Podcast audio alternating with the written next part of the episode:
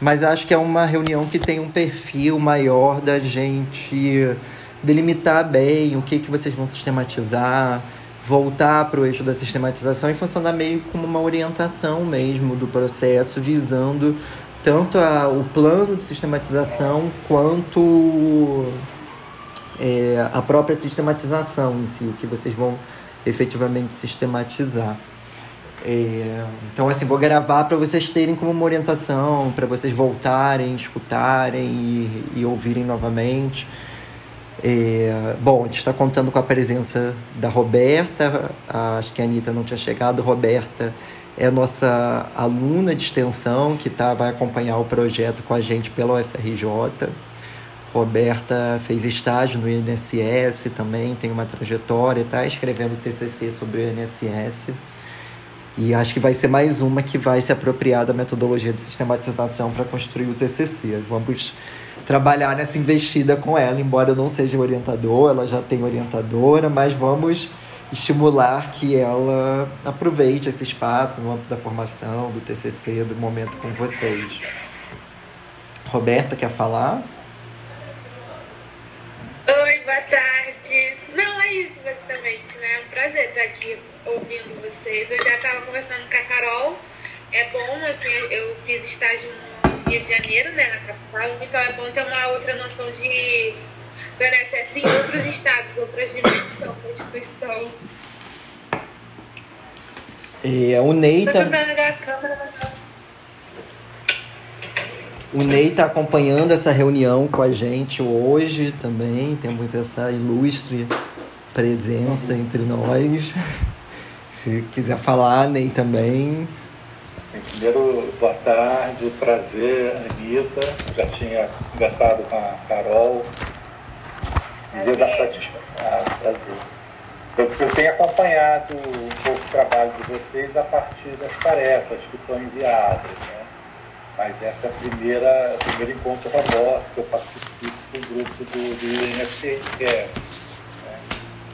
Dá para acompanhar todos, né? mas hoje eh, tinha esse momento né, assim, livre. Daqui a pouquinho, não sei se eu vou ficar até o final, porque eu também tenho um encontro hoje com o pessoal do Rio Grande do Sul. Tá?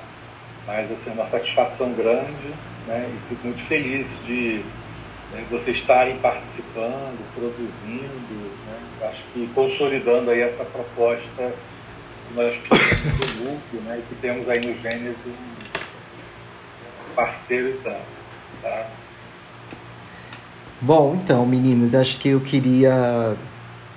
É, acho que voltar um pouco com vocês. Eu estava falando um pouco com a Carol também.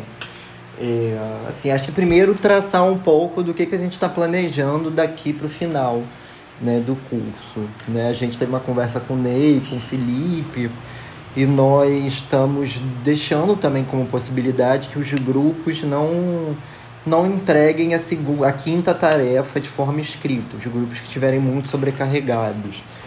E os grupos que quiserem construir, que seria construir o próprio plano de sistematização. Né? Então, os grupos que tiverem gás, tiverem fôlego para construir, a gente vai ler, vai fazer devolutiva. Mas aí eu acho que é um espaço também para que vocês fiquem à vontade, a final de ano. Né? A gente está acompanhando que a gente está tendo dificuldade de conseguir marcar encontros, o pessoal está demorando mais a reagir. E a gente não quer que vocês abandonem o curso na última semana, né? Brincadeira. E, enfim, mas eu acho que é uma demanda que está aparecendo não somente no INSS, mas no curso como um todo. Então a gente tem pensado né, desse encontro da gente estar tá trabalhando mais voltado para o que seria o plano de sistematização, para o que vocês conseguiram produzir até agora de sistematização. Então eu tinha corrido, eu tinha feito aquela leitura da sistematização de vocês, eu mandei retornos para vocês. Eu reli de novo a sistematização de vocês, mais uma vez, estou fazendo com todos. É, para voltar pegando a sistematização 2 e a 3, para a gente recuperar o que, que vocês fizeram, que, qual o caminho que vocês estão percorrendo, quais foram os ganchos, eu acho que tão presentes nessa sistematização, mas que não foram tão bem desenvolvidos Né? Então, assim, e aí fazendo um filtro mesmo, assim, né? Que quando a gente começa, vocês estão começando a sistematizar, então nós estamos é, muitas das vezes trazendo muitos acúmulos que nós temos no interior, que vocês têm no interior da política social, né, do INSS, da trajetória de vocês, de questões que vocês querem trabalhar. Isso de forma geral, tá? Não é somente com vocês, quando eu falo é vocês da turma inteira. E muitas das vezes, dentro disso, o próprio eixo se dilui na nossa compreensão, ou a gente não dá o devido enfoque para o nosso eixo na hora da construção da tarefa. Eu acho que vocês trouxeram o eixo em vários momentos da sistematização. Muito embora a tarefa 3 ela não tenha sido construída pegando o eixo da sistematização. Então vocês trouxeram uma sistematização altamente complexa, que para mim foi maravilhoso enquanto pesquisador. Adorei ler o trabalho de vocês. É, aprendi muito, porque vocês trazem um panorama geral da política social como um todo né? E, e eu acho que é maravilhoso, eu acho que não foi trabalho perdido, muito pelo contrário. Mas eu acho que esse é o ponto e o gancho para a gente situar o eixo. Né? Então, assim, vocês trazem um panorama da política muito denso, muito completo e complexo. E, mas agora eu acho que é um momento da gente voltar para o eixo né, para o eixo da sistematização a partir do que vocês já escreveram. Assim. Pensar como inserir a discussão do representante técnico dentro dessa estrutura complexa que é essa instituição que vocês trouxeram na última tarefa.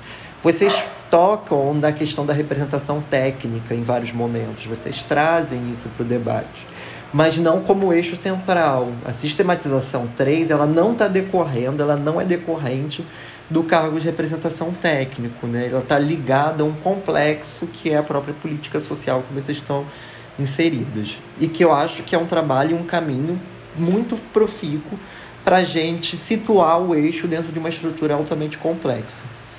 Né? Pensando, eu queria ver se eu conseguia projetar a tela para vocês. Eu fiz várias considerações naquele material para vocês Muitas delas com curiosidade de pesquisador, tá? Muitas delas foi por esse caminho, porque eu queria saber mais, eu queria. Me interessava muito o que vocês estavam falando.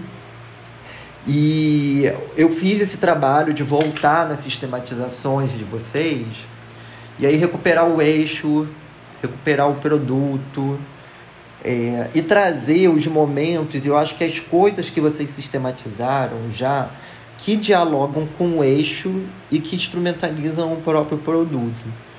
Para que vocês tenham em mente isso, que eu acho que esses são elementos que vocês precisam aprofundar e aí a gente debater um pouco a direção desses aprofundamentos, de como que nós vamos fazer esse processo. E aí acho que falando um pouco também, né, dentro do curso, né, o curso ele está acabando agora, né, dia, é a nossa última aula em dezembro, e aí a gente tinha previsto lá que era entrega do plano ia ser para janeiro. E, enfim, aí vocês sintam-se à vontade, se quiserem construir, eu vou ler com prazer. Eu fiz até nesse materialzinho de juntar, eu fiz um, uns eixos básicos, que eu acho que é o bem básico, que a gente pode sempre trabalhar na perspectiva de construir eles, ainda que eles não sejam enviados prontamente para avaliação mas que é um meio que um farol para sistematizar, que eu acho que ajuda para vocês pensarem também, não se perderem ao longo da sistematização de muitos processos para serem sistematizados. Então, peguei lá daquele roteiro que a gente mandou, fiz um filtro assim de algumas coisas como objetivo, é, quais os materiais que vão ser sistematizados, que eu acho que são algumas coisas que iluminam e botam a gente para não se perder do trilho da sistematização. Mas, de qualquer forma, né, a gente está gravando também para que vocês possam voltar, escutar novamente quando se sentirem perdidas, etc. Então, o fim do curso, ele não é propriamente o fim da sistematização, né? É um processo de início da sistematização, é um processo de construção dessa habilidade de sistematizar, né? E depois disso que a gente vai efetivamente continuar sistematizando para chegar no produto final. O plano de sistematização não é o produto final. Né? Então aí depois a gente vai pensar internamente com vocês da gente construir uma agenda né, para que a gente possa ir assessorando o processo de construção da sistematização. E aí, de repente, a gente pensar de virar, talvez, né, conversando com o Ney, de virar uma coisa que fosse realmente mais orgânica, de assessoria e consultoria, que não fosse somente nesses lapsos temporais, mas que pudessem ser mais orgânicas, de supervisão, para debater o trabalho e etc. É, e são projetos, são projetos, vamos dando um passo de cada vez, mas o passo seguinte ao final do curso é a gente montar uma agenda que seja talvez até março, para a gente construir o produto final. Né? Então, só para vocês não acharem que acabou o curso, vocês vão se ver livres da gente assim tão, tão fácil. Então, não sei, não sei se vocês querem. É um projeto lindo, feito com carinho. A gente vai gostar. É bom ter esse retorno de vocês que estimula a gente também. E não sei como que vocês preferem, se vocês preferem começar a falando, falar desse retorno da sistematização a Carol falou que também vocês se organizaram a partir das questões que eu tinha colocado para vocês. É, primeiro falar como que foi fazer essa tarefa 3, né? A gente tinha pensado, é, o nosso eixo de fato é, são as ações da, da assessoria técnica ou da referência técnica do serviço social, e quando a gente tentou responder isso naquele formulário, formulário não, né? Aquele questionário que vocês colocaram como guia para fazer a tarefa 3, a gente pensou, não tem como a gente falar sobre, né, ir direto no RT ou no AP, né, como a gente fala, na assessoria técnica, sem pensar sobre quem é o INSS, o que é o serviço social no INSS, enfim, por isso ficou daquele tamanho e a gente não alcançou no fio a, a chegar até o eixo em si. Então, de fato, foi uma descrição do que é o serviço social no INSS para, acho que agora no próximo caminho, no, na próxima tarefa agora, é mergulhar mesmo no eixo que é a parte do trabalho do assessor técnico. Então, tem essa tendência, né? É, então, a gente conversou, eu e Carol, antes, falando, agora é essa parte que a gente precisa é, se debruçar. E a gente tinha feito lá na tarefa 2, pensado em é, elaborar um material pedagógico para é, orientar e servir de suporte, enfim, para uma discussão para as colegas assistentes sociais que são assessoras técnicas também. E por fim, a gente ficou um pouco receosa de sistematizar por esse caminho, objetivando o material pedagógico, e optamos, depois, acho que a, não sei se a Carol mencionou, não sei, a gente nem chegou a falar pra você. Tá sendo uma novidade para mim agora. Então calma, porque ainda, a, a, dependendo do que a gente se falar, a gente pode ainda rever. É, a gente pensou em construir talvez um artigo tá, com os mesmos elementos que tivesse no material pedagógico, mas eu acho que a gente, a gente não vai ter o ar tão olha aqui, pessoal, elaboramos um material pedagógico para vocês. Né? Então, tentamos, é, acho que o artigo vai dar um tom mais horizontal, mais de compartilhar experiência, de tentar é, jogar realmente a, a, a alguns elementos que precisam ser ainda é, pensados, dialogados na categoria, construídos, enfim, mas a gente acha que a, talvez a nomenclatura e o formato artigo fique mais horizontal e menos é, impositivo. Assim, acho que a categoria vai receber melhor a leitura de um artigo do que no formato material pedagógico. Mas o conteúdo eu acho que vai ser aproximado, né? É, acho que era isso que eu queria falar de introdução. Quer falar, Carol, ou Gênesis já quer fazer? Não, só para diminuir o trauma do Gênesis. A ideia, gente, é que a gente consiga suscitar, uma construção coletiva desse material pedagógico. Então, o que, que a gente gostaria com o artigo? É, vamos pensar o papel desse profissional que está com a T, pensando nesse papel e os deveres dele, né, as atribuições do assessor técnico. Será que não é necessário a gente pensar numa capacitação para assessores técnicos? para que aí sim eles possam desenvolver educação permanente com as suas equipes. Então, a nossa ideia com o artigo é isso: suscitar um, um, uma reflexão, um incômodo mesmo, para que os nossos colegas, aqui pelo menos do estado de São Paulo, quem tiver contato com esse artigo, pare para pensar, tá? Como que eu estou exercendo o meu papel profissional nessa instituição? É isso.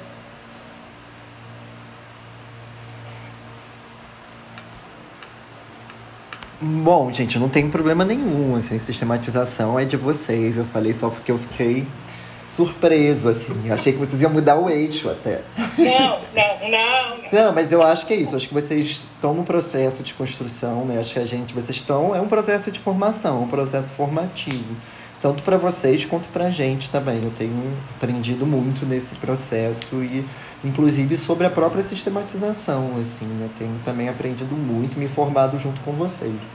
Então, acho que é isso. Acho que a gente precisa somente pensar né, as formas de socialização do artigo, né? Eu acho que é uma tarefa importante. Então, é, vocês são assessoras técnicas hoje, então acho que talvez uma forma de socialização do artigo seja a publicação dele em congresso, em anal, mas também essa devolutiva para a própria gerência que vocês estão inseridas e as equipes que vocês estão fazendo o próprio trabalho de assessoria técnica, né? De começar a provocar esse debate também sobre o lugar de vocês, sobre o lugar que vocês estão ocupando dentro do trabalho e sobre as preocupações. E aí acho que a Carol, não sei se a Anitta também tá. Acho que a Carol é da comissão do CRES, não é? De. Não sei se a Carol posso estar equivocado. Acho que não é a Carol, não. É, é um pessoal de Não, Minas mas Gerais. tenho grandes amigas lá. É, Acho assim, que pensa. Eu acho que E pensar. assim, Tentar em algo pelo CRES também. Acho que Sim, a pensar gente em. participou de um encontro com o pessoal do INSS junto com o CRES e a proposta era montar um seminário. Eu e Carol participamos dessa aproximação junto ao CRES para um projeto voltado para o INSS, para os profissionais. Então, a abertura, a gente consegue. É, eu acho assim que é pensar também em formas de socialização que sejam para além do mundo acadêmico, que ela possa chegar também nos profissionais, assim, né? De pensar como que esse debate consegue entrar dentro da, do sindicato, que, que tem companheiras que são atuantes no sindicato, né? De pensar à frente dos assistentes sociais do INSS, porque assim, acho que esse é um debate que ele é um debate caro para a categoria profissional. E não somente para o mundo acadêmico, mas para o trabalho, para o cotidiano institucional.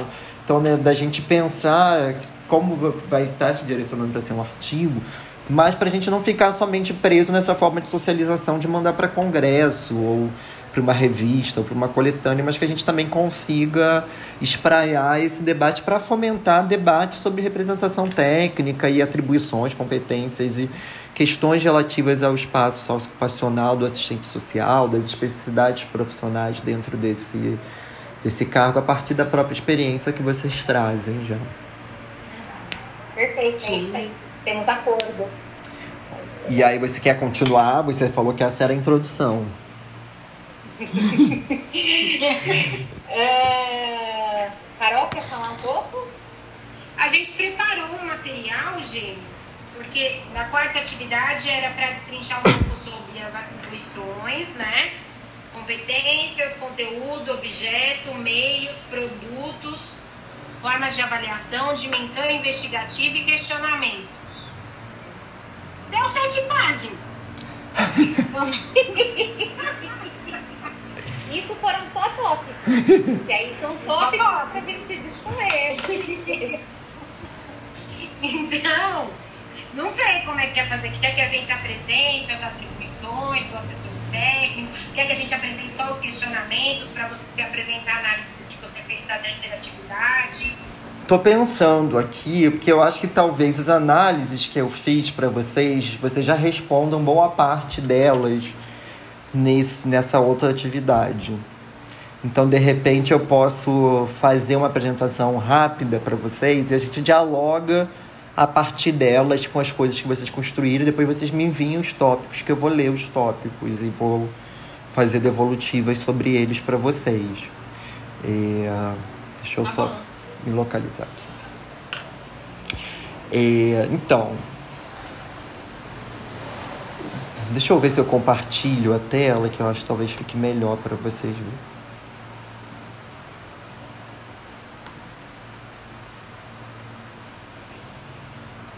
Enquanto o Gênesis se acha, queria falar para Roberta. Roberta, foi você que participou daquele ai, evento Gênesis? Foi, a Roberta Você tava falou? naquele A evento do né? INSS. Foi, foi. Lembrei de você, Roberta. Ali Ai, eu que tava bom. participando via chat, é, mas eu lembrei do seu rosto, lembrei que você tinha sido, é, ainda é, né, estagiária no INSS. Legal ter ouvido da sua experiência também. Você fica à vontade aqui nessa conversa para perguntar, para palpitar, para ficar à vontade mesmo, viu? Ai, que bom. Obrigada pelo, pela dica, por tudo. E se você quiser conversar com a gente depois também, também estamos à sua disposição, viu?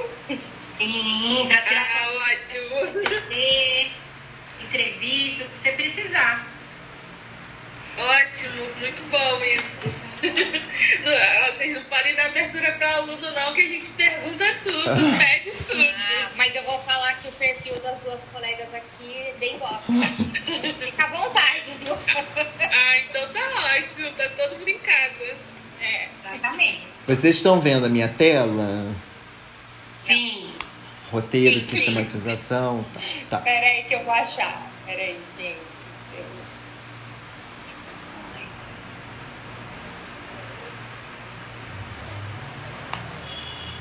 Ai, gente, eu vou abrir aqui no computador. Eu vou ficar com dois canais abertos, pode ser? gente? Pode, ser sem eu problema. vou pedir depois que você me autorizar no outro também, tá bom? Tá. Pode continuar. É, então, eu fiz um. Enfim, uma, um, enxuguei aquele roteiro. Se vocês quiserem fazer o roteiro inteiro, vocês fazem. Se vocês quiserem fazer só esse enxugamentozinho aqui, vocês façam. E se vocês quiserem ir não fazer por questões objetivas, etc., também sintam-se à vontade. Então, assim, eu pensei em alguns eixos, assim, que era o objetivo, o eixo de reflexão, é, o material empírico que constituirá o corpus do processo de sistematização e os principais produtos. Foi um pouco do, de um enxugando que eu fiz. Olhando para as sistematizações de forma geral do INSS, eu acho que também algumas delas cabem para vocês. É, assim, acho que pensar nesse material empírico, acho que ele também dá uma materialidade para a gente sistematizar e também traz um direcionamento para a gente, né?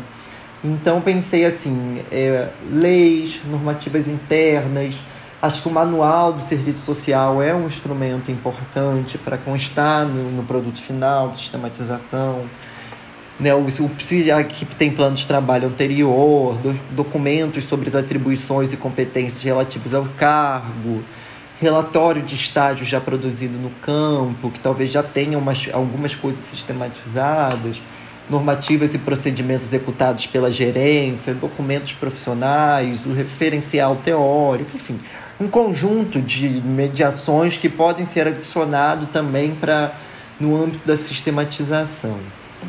É, deixa eu aceitar a Anitta que está pedindo aqui. Então acho que esse é, é um primeiro momento.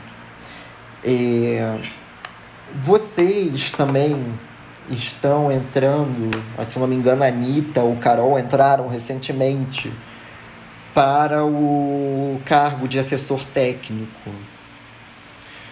E aí eu fiz assim uma provocação, né, de um plano de trabalho, se vocês já tinham construído, se vocês não querem pensar nisso numa perspectiva talvez depois desse artigo, dessa sistematização, esse artigo também já direcionar para a construção de um plano de trabalho voltado para o âmbito da assessoria técnica, né? a partir da sistematização, do acúmulo que a gente construiu.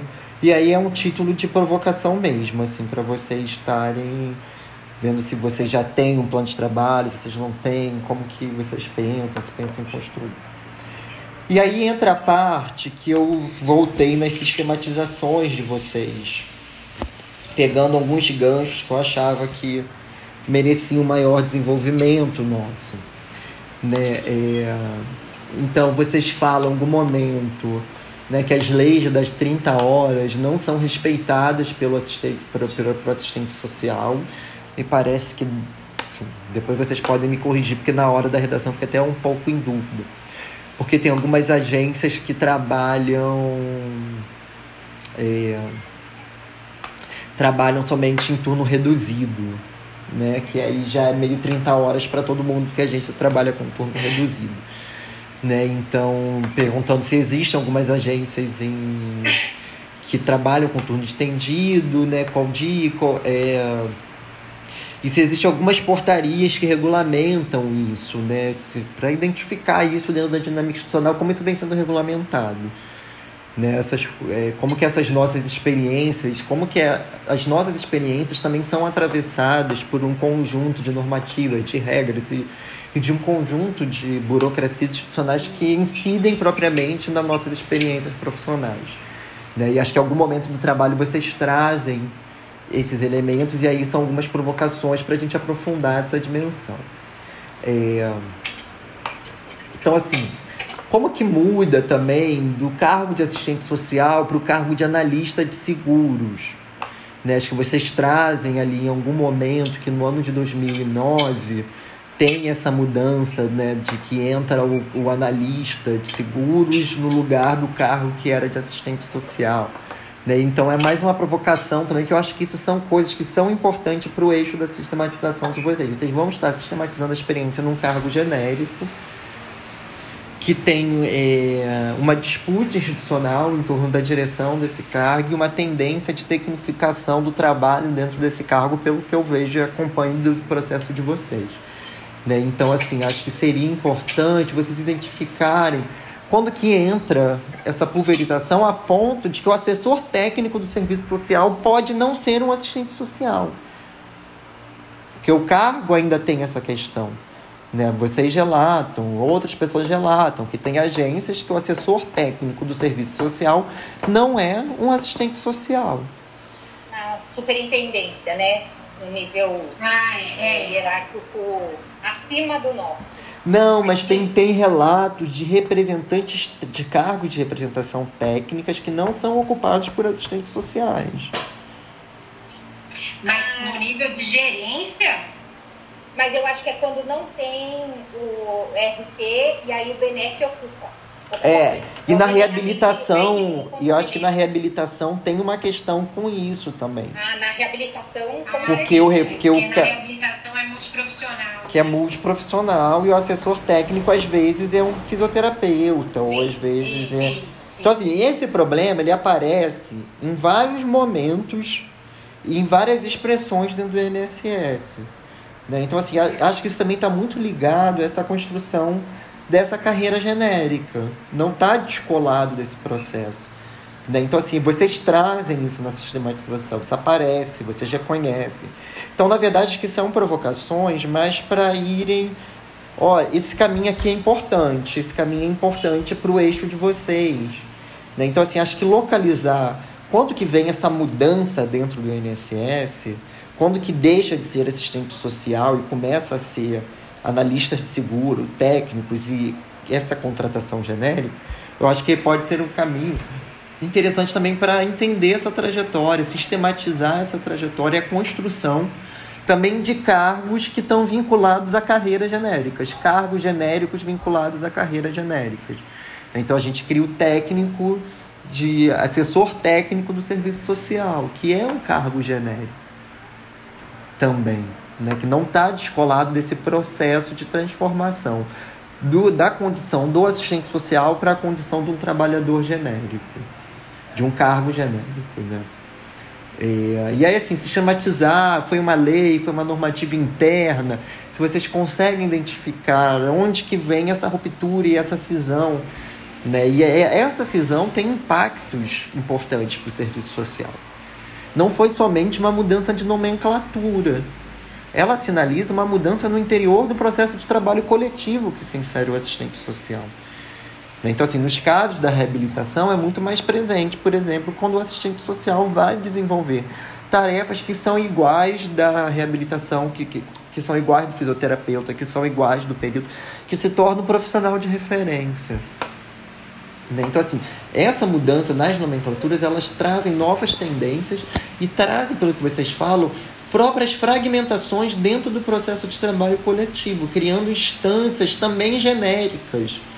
uma, um cargo de representação genérica para representar uma profissão também genérica, que é o técnico de o, a representação técnica do serviço social, que na verdade é uma que está representando os analistas de seguro social com especialização em serviço social, que é assim que a instituição reconhece esses cargos. Então, assim, me parece que as atribuições e competências do cargo que vocês estão inserida também estão vinculadas a um determinado modo de operar a força de trabalho do assistente social como uma força de trabalho genérica, como analista de seguro social. Vocês estão representando tecnicamente o analista de seguro social com especialização em serviço social. Então, assim, as mudanças que tem dentro do processo de trabalho coletivo que se insere o assistente social também impactam na própria construção do cargo de vocês. E aí acho que são algumas provocações para situar onde que vem essa mudança, quando que surge, como que se implementa isso, e a gente começar também a pensar né, o cargo e sistematizar esse cargo ligado ao próprio processo de trabalho, do, do, o processo de trabalho coletivo que se insere o assistente social. Né, acho que não tem como a gente pensar a discussão e sistematizar a discussão do trabalho técnico descolado do trabalho do assessor. Como que é o nome, gente? É, assessor técnico. Assessor técnico do, do serviço. Ana, ana, não, gente, analista técnico do serviço. Segurado, cargo? É. Porque assim, pelo que me parece, pelo que eu li da sistematização de vocês, o cargo que vocês representam, eles incidem diretamente no trabalho dos assistentes sociais, que são contratados sob a nomenclatura de analistas técnicos. Então, assim, tem uma intermediação entre esses dois processos. O trabalho de vocês ele está vinculado também ao trabalho do assessor, do analista, do assistente social que está contratado como analista. Então, identificar. É, analista do seguro, né? Oi? Analista do seguro, isso, você tinha perguntado o nome. Isso. O cargo mesmo de assistente social é analista do seguro. Analista de seguros, exatamente. Então, a, o, a sistematização que vocês estão fazendo, elas também têm uma relação com o analista de seguro. E ela tem uma relação também com a, a construção desse perfil genérico. Entendeu? Esse cargo ele não está desvinculado desse processo. E o que a instituição requer de vocês não está descolado do perfil genérico que ela está formando dos profissionais. Então, assim, acho que retomar isso no produto, e agora que vai ser um artigo, situar isso dentro do artigo, de entender da onde começa esse processo. Né, vocês pontuam que lá em 2009 começa, mas 2009 foi na gerência de vocês. Como que isso aconteceu? Teve uma normativa que acabou, extinguiu esses cargos todos, criou.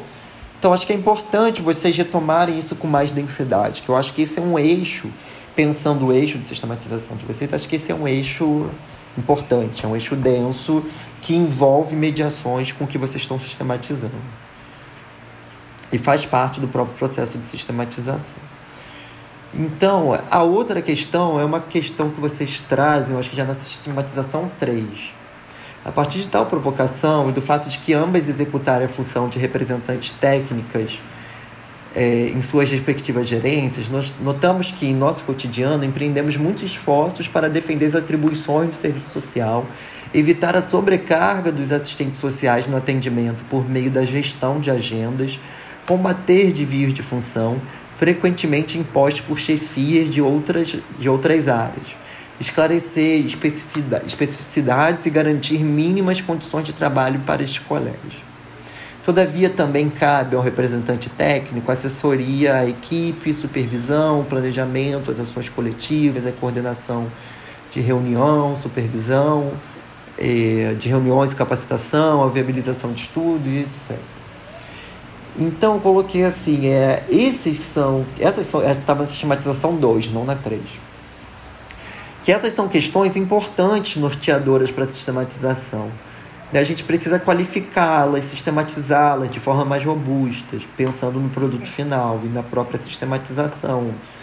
Né? Quais são quais as requisições institucionais para o cargo e quais as requisições profissionais que vocês identificam? Há um documento que normatiza, acho que é importante para a sistematização.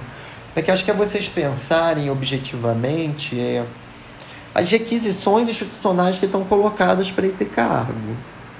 E que não necessariamente, quase nunca, elas expressam as requisições profissionais. Eu acho que identificar as requisições institucionais ela é importante, inclusive, para iluminar o que, que nós consideramos como trabalho do assistente social. E acho que é iluminar isso e entender, né? Assim, me parece. Me parece que as requisições institucionais estão sempre se dando num campo altamente burocratizado, num campo altamente tecnicista, que esvazia a própria supervisão, que esvazia o próprio processo de capacitação no âmbito das equipes. Né? E aí, em algum momento da sistematização, eu falo, acho que talvez no documento vai aparecer isso, que eu vou provocar vocês que vocês precisam trazer mais isso como para sistematização. Isso é muito importante para o eixo de vocês.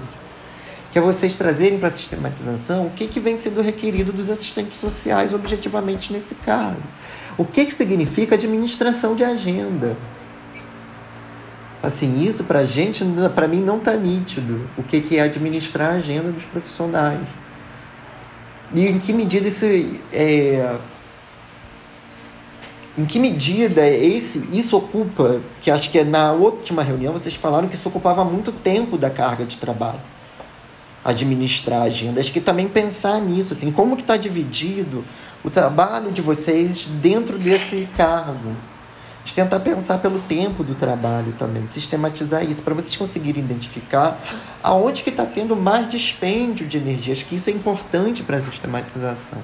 Acho que isso é importante para entender qual é a direção que a instituição está implementando para o trabalho profissional dentro da política.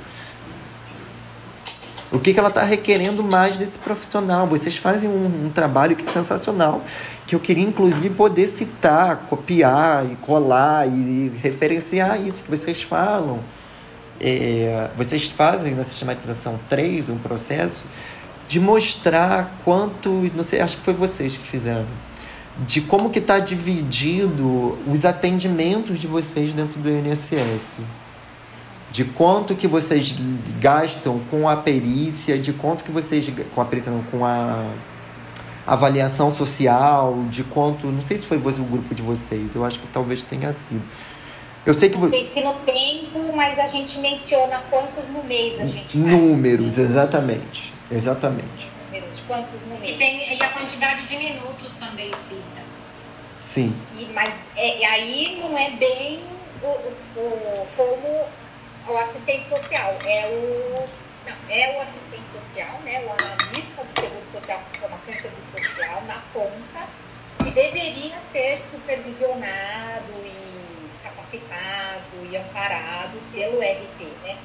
Então, inclusive, ser é, assessor técnico, a gente também é demandado de atuar lá na ponta. Então, o tempo também, aí, como assessor técnico, também é diminuído, porque a gente faz duas funções, né? Duas, três funções. Sim. Já atende uma ponta e. Então, mas assim que eu tô falando assim, que eu acho que é interessante vocês claro. também se esforçarem para fazer esse exercício dentro do cargo que vocês vão sistematizar. De vocês conseguirem entender como que está distribuído o próprio trabalho dentro desse cargo. Para ver o que, que consome mais energia, porque me parece que o que consome mais energia são as funções técnicas do cargo. E acho que é importante a gente sistematizar isso, inclusive para a gente apontar quais são as direções que nós acreditamos que, que precisam ser construídas para esse cargo. Que aí eu estava pensando ainda no material pedagógico, que era olhar, para vocês olharem para essa distribuição do tempo, do trabalho, de como que está o, o trabalho de vocês nesse cargo, para vocês pensarem outras formas de redistribuição desse tempo pensando no material pedagógico, que eu tinha feito ainda pensando no material pedagógico. Mas acho que mesmo como artigo, acho que é importante. Cabe. Vocês trouxeram naquela. naquela. A Anitta estava naquele encontro lá da UFRJ, e que eu estava falando com o Ney hoje, que eu fiz uma fala a partir da sistematização de, da experiência tipo, que eu estou aprendendo com vocês. Assim, metade da fala foi sobre as coisas que vocês estão trazendo, que vem borbulhando na minha cabeça.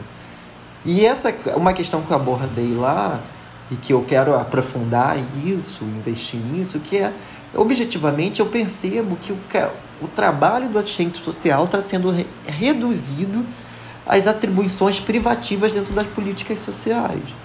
Então, assim, dentro do INSS é reduzir o trabalho e avaliação. Assistente social não faz assessoria, não faz capacitação, não faz outra coisa. A instituição cada vez mais quer que vire uma máquina de produzir avaliação social. E daqui a pouco o cargo vai deixar de ser analista de seguro para virar um cargo de avaliador de seguro social. Daqui a pouco até a nomenclatura vai mudar do cargo, que é para contratar para fazer parecer, para fazer avaliação social. Né? Então, assim, acho que é, identificar isso é um elemento importante para para o artigo também, como está distribuído esse tempo, até para vocês identificarem é, o que, que precisa entrar no âmbito dessas nossas competências, nossas atribuições dentro do cargo. O que, que nós consideramos relevante enquanto profissão, o que, que nós consideramos coerente enquanto profissão, como atuação do assistente social. Então, Gênesis, o que eu fico pensando é assim, quando é uma, por exemplo, a administração da agenda. A administração da agenda significa como que eu vou distribuir as atividades no tempo de trabalho daquele assistente social que está na agência. Cada escolha que eu faço, apesar de ser algo no sistema, ela é política. Ela tem uma intencionalidade, né? ela defende um projeto ou outro, isso quando há força, né? Quando não, tem momentos que a gente não tem força. Por exemplo, nesse momento da pandemia, agora do retorno para o presidencial, tem uma demanda monstruosa de avaliações de BPC, um número enorme de profissionais que estão afastados, que morreram, que aposentaram e não teve reposição. Então, nesse momento, quem está no presencial tem uma portaria dizendo que é para fazer só avaliação social. Então, nesse momento, eu não tenho, muita, eu não tenho autonomia na agenda. Mas tem momentos que eu posso ter essa autonomia. Como que eu vou exercer essa autonomia? Então, por mais. Aí é, é esse tipo de discussão que a gente vai levar para as colegas. Pode parecer que é um acerto de horários no sistema, mas você está determinando como vai ser o processo de trabalho do seu colega. E o tempo todo o trabalho do RT significa ficar negociando e intermediando com as chefias. Por que, que vai fazer isso? Por que, que é importante? E não adianta falar, ah, mas está no manual, está previsto na lei tal. É, tá, que benefício que isso vai trazer para minha agência? Por que, que isso é importante? Ah, mas isso tem outro setor que faz, mas não faz da mesma forma. É uma competência, eu faço, outro profissional faz, mas eu faço com um olhar diferente daquele profissional. Então, o tempo todo é como se fosse quase um defensor da profissão. Ou deveria ser, né? Tem gente que está no cargo e não faz isso, aí assume só a questão mesmo burocrática, e é esse o perigo. Porque ele, ele é um cargo que foi criado pelos assistentes sociais para representar. Aí já mudaram o nome para assessor. Olha só, a, olha o peso dessa mudança do nome. Tanto que a gente não se, não se autodeclara assessor. A gente fala que nós somos representantes técnicos. Porque quando mudou para assessor, parece que aí eu vou assessorar a chefia em relação ao serviço social. E o nosso compromisso não é esse, é representar a equipe. É isso. Perfeito, Carol. Eu acho que é, é esse o caminho. Eu acho que você está sinalizando o caminho. Eu acho que você está sintonizadíssima com a sistematização. Eu acho que um caminho que é importante para você, para vocês, o trabalho de vocês. Então, que é debater também a dimensão política que esse cargo envolve. E aí, qual é essa autonomia? Acho que essas coisas precisam estar mais explícitas na sistematização. Né? E aí, para isso, a gente precisa entender o que, que a gente considera é, como elementos para disputar essa agenda. Precisa de um processo de sistematização. Eu estou pensando junto com vocês aqui. Que eu acho que me parece que é, a sistematização desse cargo, ela tá, como a gente já chegou à conclusão, ela está ligada ao trabalho do assessor de seguro social. Não tem como a gente pensar uma coisa separada da outra. Né? E aí pensar, eu acho que aí a gente precisa refletir sobre a dimensão política desse cargo. Né? Acho que trazer um debate da dimensão política. E acho que também precisamos pensar sobre a divisão do trabalho. Né, de qual, quais são os elementos que são importantes né, na, na disputa institucional do assessor técnico. Importante não somente para o cargo, mas importante para o serviço social dentro da instituição. E por que esses? Eu acho que vocês têm esse panorama. Acho que a sistematização que vocês estão construindo, que vocês estão, né, essas que vocês já enviaram, traz esse panorama de, de mostrar, de identificar essa tecnificação do serviço social dentro do INSS, de mostrar uma preocupação com esse processo. Então, acho que é pensando a sistematização para acho que construir assim o que, que tem sido requerido desse cargo né assim o que, que a instituição tem, tem demandado desse cargo o que, que o trabalho das agendas, né? sistematizar o trabalho da agenda. Acho que esse é um grande nó para o serviço social e para o cargo. É sistematizar a divisão da agenda. Como que divide esse trabalho? Como é a autonomia de vocês para dizer com o assistente social, ao invés de fazer 25 horas de avaliação social, ele vai fazer 15. Então, assim, acho porque esse é um desafio, isso é muito importante para o eixo de vocês. E tem um outro desafio, Gênesis, que é o assistente social querer fazer. Querer... E aí também é uma questão bem séria. Né? A gente foi tão acostumado a ser cobrado da instituição só em relação a avaliações, como se fôssemos avaliadores, e a instituição não reconhece nada além disso. Não reconhece assessoria, então tem o mundo que é o mundo nosso manual, o serviço social e o que a gente considera importante para a previdência social. E tem o que o INSS considera. O INSS considera número de atendimentos, avaliações feitas, processos concluídos. Tem gente que caiu nesse, é, nesse conto aí, ou nesse canto da sereia, e acredita que eu sou o avaliador. Ou gente também que cansou de lutar para trabalhar ter que é, brigar para é trabalhar, ter que brigar para fazer um evento com o CRAS, um evento com o hospital, para fazer uma reunião para explicar por que, que é BPC e não aposentadoria, que existe a aposentadoria da pessoa com deficiência, que a gente também faz avaliação, e foi super pouco divulgada. Então, tudo para fazer demanda dedicação, planejamento e muita briga, porque a instituição quer que você faça só avaliação. No máximo, parecer, que a junta de recursos pediu. Então, muita gente não quer fazer nada além disso. Mesmo agora, nesse momento de trabalho remoto, quem aceita fazer assessoria, fazer reunião por videochamada com a rede? Na GEX que eu tô, é super difícil convencer os colegas. Chegou a um ponto de a gente ter colegas que preferem fazer um trabalho burocrático administrativo, mesmo que seja desvio de função, do que fazer aquilo que compete ao serviço social porque isso dá mais trabalho, se expõe, não tem reconhecimento da instituição de nem de nenhuma chefia. Então, Sim. esse também é um desafio que a gente tem. Então, assim, mas pode falar, Anitta. É, inclusive, é, alguns colegas, é, eu acho que a questão do cansaço, né, de ter que buscar e legitimar esse espaço, e se dá conta de que, ó, já que o INSS, já que essa instituição não quer um assistente social, porque a gente vê isso, a instituição não tem interesse algum em ter assistente social na casa. A instituição quer, de fato, alguém que encerre os processos. E para isso, é ter que fazer avaliação social. É só isso que a gente vai fazer, ou outras demandas administrativas. Então, se a, a própria instituição que me contratou me demanda somente isso, então, para mim, tudo bem. Eu, assim, eu abro mão de ser assistente social para só fazer avaliação social.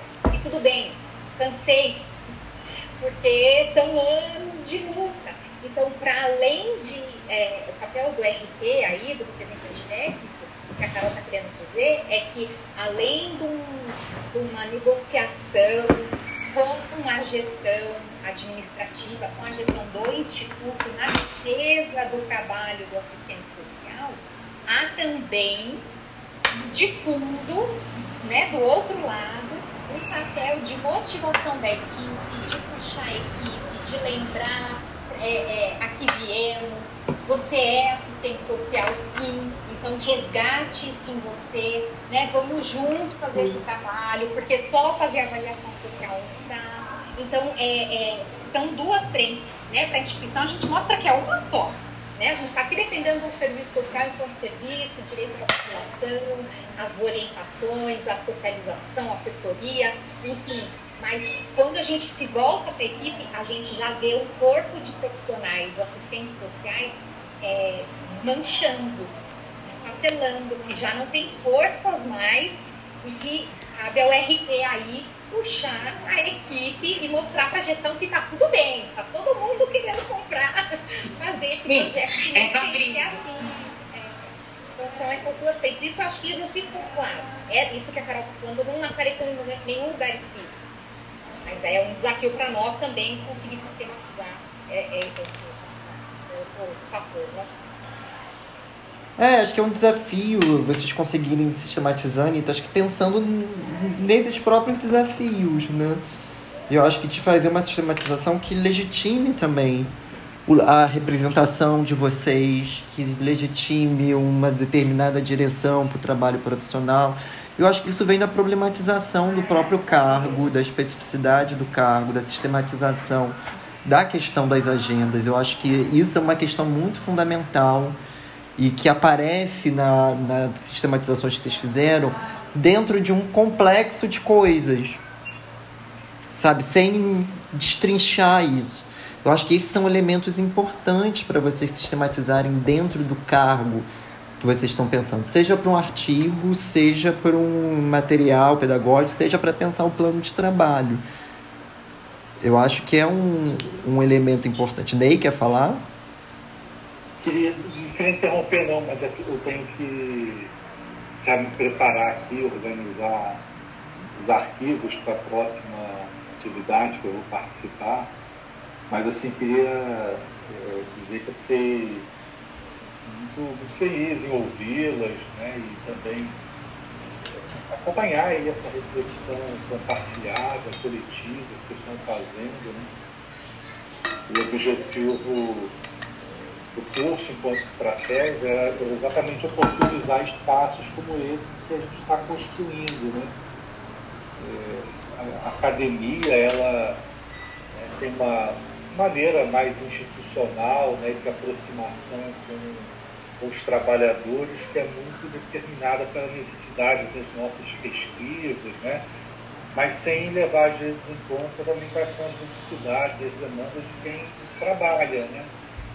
A gente acaba respondendo por pesquisas mais tradicionais ou através de capacitações formais, como curso de mestrado, né, doutorado. Então, esse é um espaço que nós pensamos pudesse ser construído a partir exatamente de interações como essa que vocês estão realizando. Tá? Foi um prazer assim, conhecê-las. Né? A gente tem aqui o compromisso de dar continuidade. Sobre a mudança do produto, eu, a gente estava conversando, né, eu o Gênesis, né, eu acho que essa mudança era é até interessante, porque talvez ela coloque para vocês o desafio de antes de elaborar né, o, o, produto né, como material pedagógico, considerando a, a, importante reflexão que vocês fazem, né, que estrategicamente talvez não seja né, o melhor caminho né, nesse momento, para poder exatamente atrair os trabalhadores para construir isso coletivamente, mas um artigo pode também colocar para vocês o desafio é, pensar, né, assim, e se debruçar um pouco mais sobre os elementos teóricos, né, que são necessários para problematizar né, é, esse conjunto de, de atribuições, de competências e ao mesmo tempo esse lugar que é, a, a representação técnica acabou virando assessoria técnica. Né? É, eu sugeriria para vocês um texto da professora Lúcia Freire, que é aqui da UERJ, que ela é uma estudiosa do campo empresarial, naquela coletânea que o professor Maurílio Matos organizou sobre assessoria e consultoria. Porque, embora examinando a experiência do campo empresarial, e ali o livro aborda essa experiência em várias áreas, né? ela trata de um aspecto que está muito evidente aí na abordagem de vocês, que é a, a de como que é, as empresas, né, e aí os representantes na gestão do trabalho dos interesses do capital, eles se apropriam do saber profissional, né, vamos dizer assim, supostamente elevando o, o, o status né, desse trabalhador à condição de assessor, mas na verdade né, expropriando o saber do trabalhador para exercer atividade de domínio. Vocês estavam falando, eu só estava vendo Lúcia Freire na minha frente. Né? Obrigada. É uma, é uma estratégia que, de fato, é, vocês não estão lidando dentro de uma unidade empresarial, mas estão lidando numa esfera pública em que a gestão do trabalho se dá por parâmetros privados empresariais. Né? Tá? Mas aí, parabéns ao trabalho de vocês, do Gênesis. Né? Interessante esse diálogo. É, entre, né, vamos dizer assim, instituições e representantes delas que têm um interesse comum de aprender, né? o nosso objetivo aqui também é aprender, né? Então, a gente aprende muito com vocês, tá? Eu vou aproveitar aqui, Ney, também para falar que, é, não sei se a gente vai ter outra oportunidade de, do curso, acho que não, para dizer da nossa alegria e da satisfação, porque apesar do curso ainda não ter terminado, eu consigo ver é, resultados muito positivos, assim, um período de trabalho tão difícil como durante a é, pandemia, é. período de trabalho remoto, em que eu consegui conversar um pouco com os colegas da minha equipe e os colegas conseguirem é, falar para mim, dar o um retorno assim, ah, eu consigo ver você ter mais esperança quando eu ouço você falar desse curso de sistematização e o quanto isso mudou sua visão do trabalho. E de fato mudou, né? Eu acho que ajudou a ressignificar o trabalho, ajudou a pensar, a, a, de novo a ter motivação sobre o estudo, sobre o trabalho, e, e, e consigo me sentir motivada a estudar, a sistematizar, e, e a equipe também consegue perceber isso no pouco que eu levei para eles. Então, assim, eu acho que vocês estão alcançando sim aquilo que vocês é, buscavam, né, de resultado. É, quando vocês mencionam aí a supervisão profissional, né, assessorias, equipes, eu e Carol já conversamos bastante sobre isso. Buscamos alguém, é um plano que a gente tem, inclusive, para o ano seguinte, né, para 2021, para que a gente tenha, para que a gente busque uma supervisão profissional. Eu acho que a gente vai conseguir encontrar isso em vocês. Então, parabéns pelo trabalho, muito obrigada mesmo. Que belo retorno, Anitta. Obrigado. E obrigada por esse compromisso de trazer a universidade para perto da gente. Muito, muito obrigada. Aquela sua aula, a primeira, deixou a gente muito emocionada. O que eu faço com o meu trabalho, com o tempo do meu trabalho então, realmente mudou muito, assim, de estudo. Comprei seu livro na festa do livro da USP. Estou ele aqui, gostando bastante. Obrigada pela dedicação de vocês. A gente está maravilhada. A gente já quer morar no Rio de Janeiro. É, vocês quase, quase chegaram perto de um lugar bem, bem agradável de morar, né? Mas... Aqui no Rio de Janeiro estava todo mundo querendo ir para São Paulo. E aqui o negócio tá feio, né? Mas olha só, esse retorno a gente tem recebido de todas as equipes, é impressionante como que essa estratégia é, materializada no curso, ela possibilitou as equipes se encontrarem, isso é muito surpreendente, né? ainda mais que vocês são duas, né? não sei se vocês trabalham próximo, mas tem equipes que estão espalhadas pelo estado inteiro, né? na Paraíba, no Rio Grande do Norte, então as pessoas estão com com, esse, com essa avaliação também. A mesma preocupação que vocês colocaram, né, de que é, no contexto mais adverso vocês conseguem forjar um tempo né, é, é para reverter talvez essa, é, essa desesperança, essa descrença, né? E, e, nós ficamos assim, muito felizes né, de termos também essa oportunidade, né? porque isso nos alimenta, né? Do Gênesis, para mim, para o Felipe, ele sabe que bancar um curso desse é, ter o zelo que a gente tem, né? E às vezes a gente comete erros, atrasa, a gente se cobra muito, né, Ju? Então a gente às vezes fica mal de não estar dando conta, mas ao mesmo tempo é, é um espaço para a gente também é de suma importância para a gente renovar também nossas esperanças. Eu acabei de fazer um relatório do curso, já renovamos ele, do curso não, do projeto, para 2021. Hoje de manhã conversei com os gênios das, né, das alternativas que a gente tem para né, 2021. E, e, se eu puder fazer uma indicação aí de um, de um bom supervisor, tem esse menino aí, vocês já ouviram falar da FRJ, Gênesis Oliveira. Muito bom, muito bom. Sim.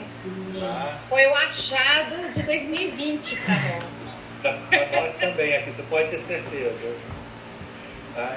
Gênesis, querido, obrigado. Nada, obrigado a você, Ney. Tá, peço desculpas a vocês, mas eu tenho que ir para outro encontro agora. Imagina.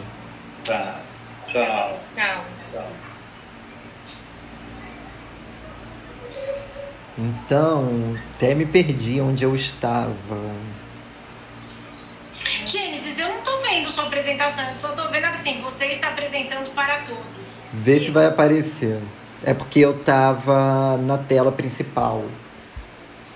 Você falou identificar o projeto. É...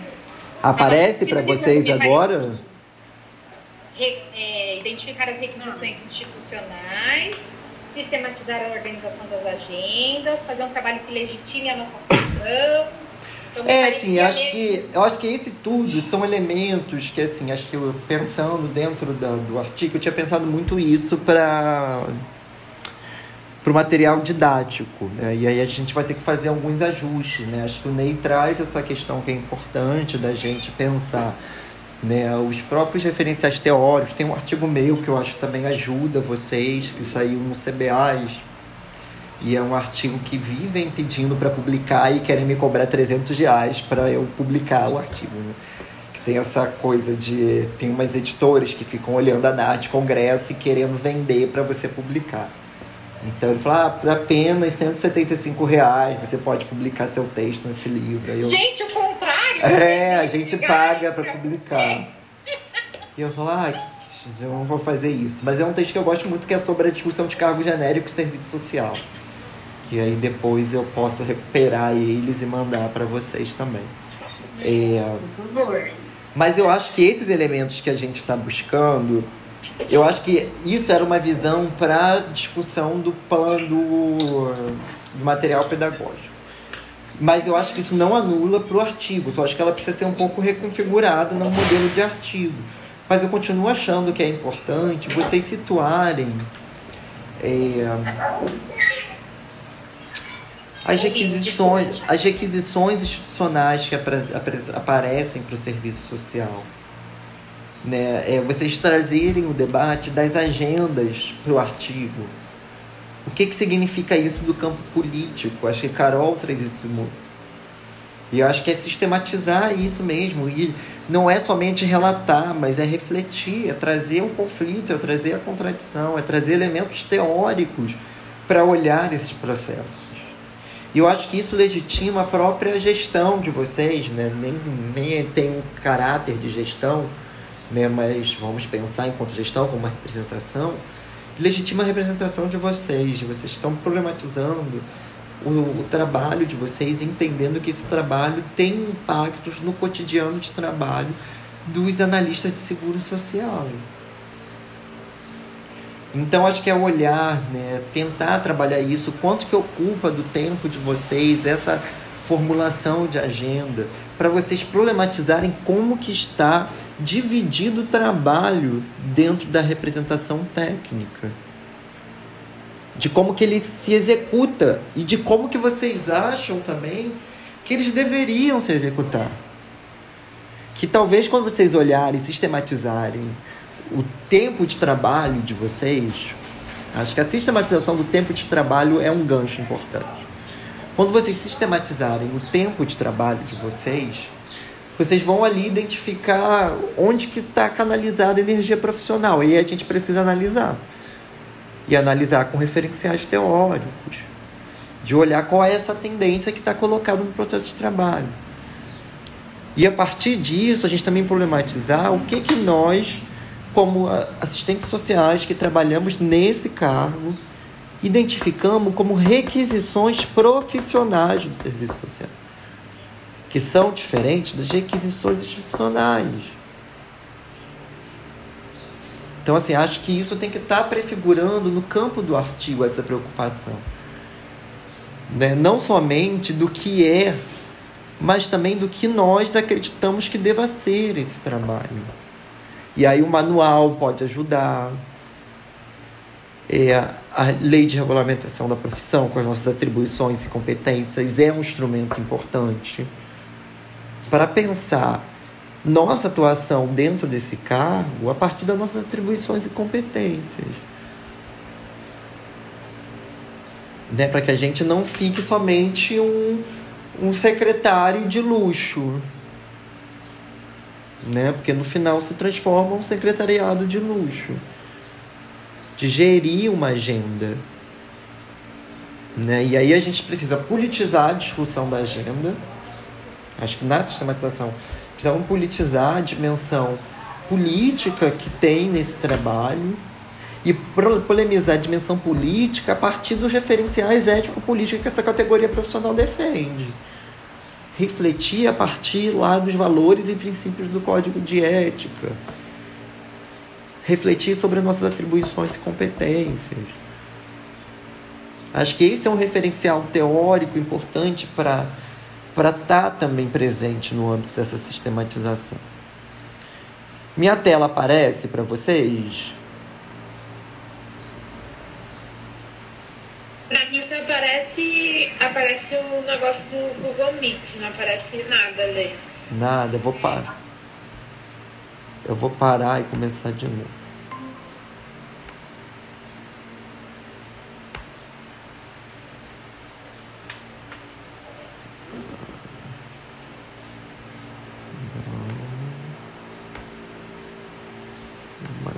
Meu ventilador atrapalha vocês aí? Não, também tô com o meu aqui bombando.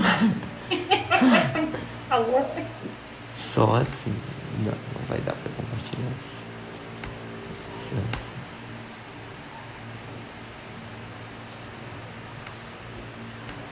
Eu só me preocupei, então a gente ainda pode pensar melhor. Quando o Gênesis, ou quando o Ney falou, né, a diferença entre o material pedagógico e o artigo, é que no artigo a gente tem que enriquecer e aprofundar nos elementos teóricos, né?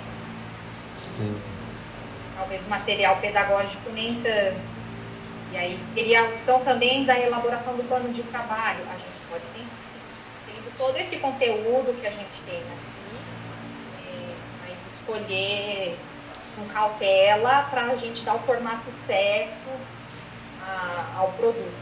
É, assim, vocês estão vendo a minha tela não? Sim. Sim. É, eu acho que.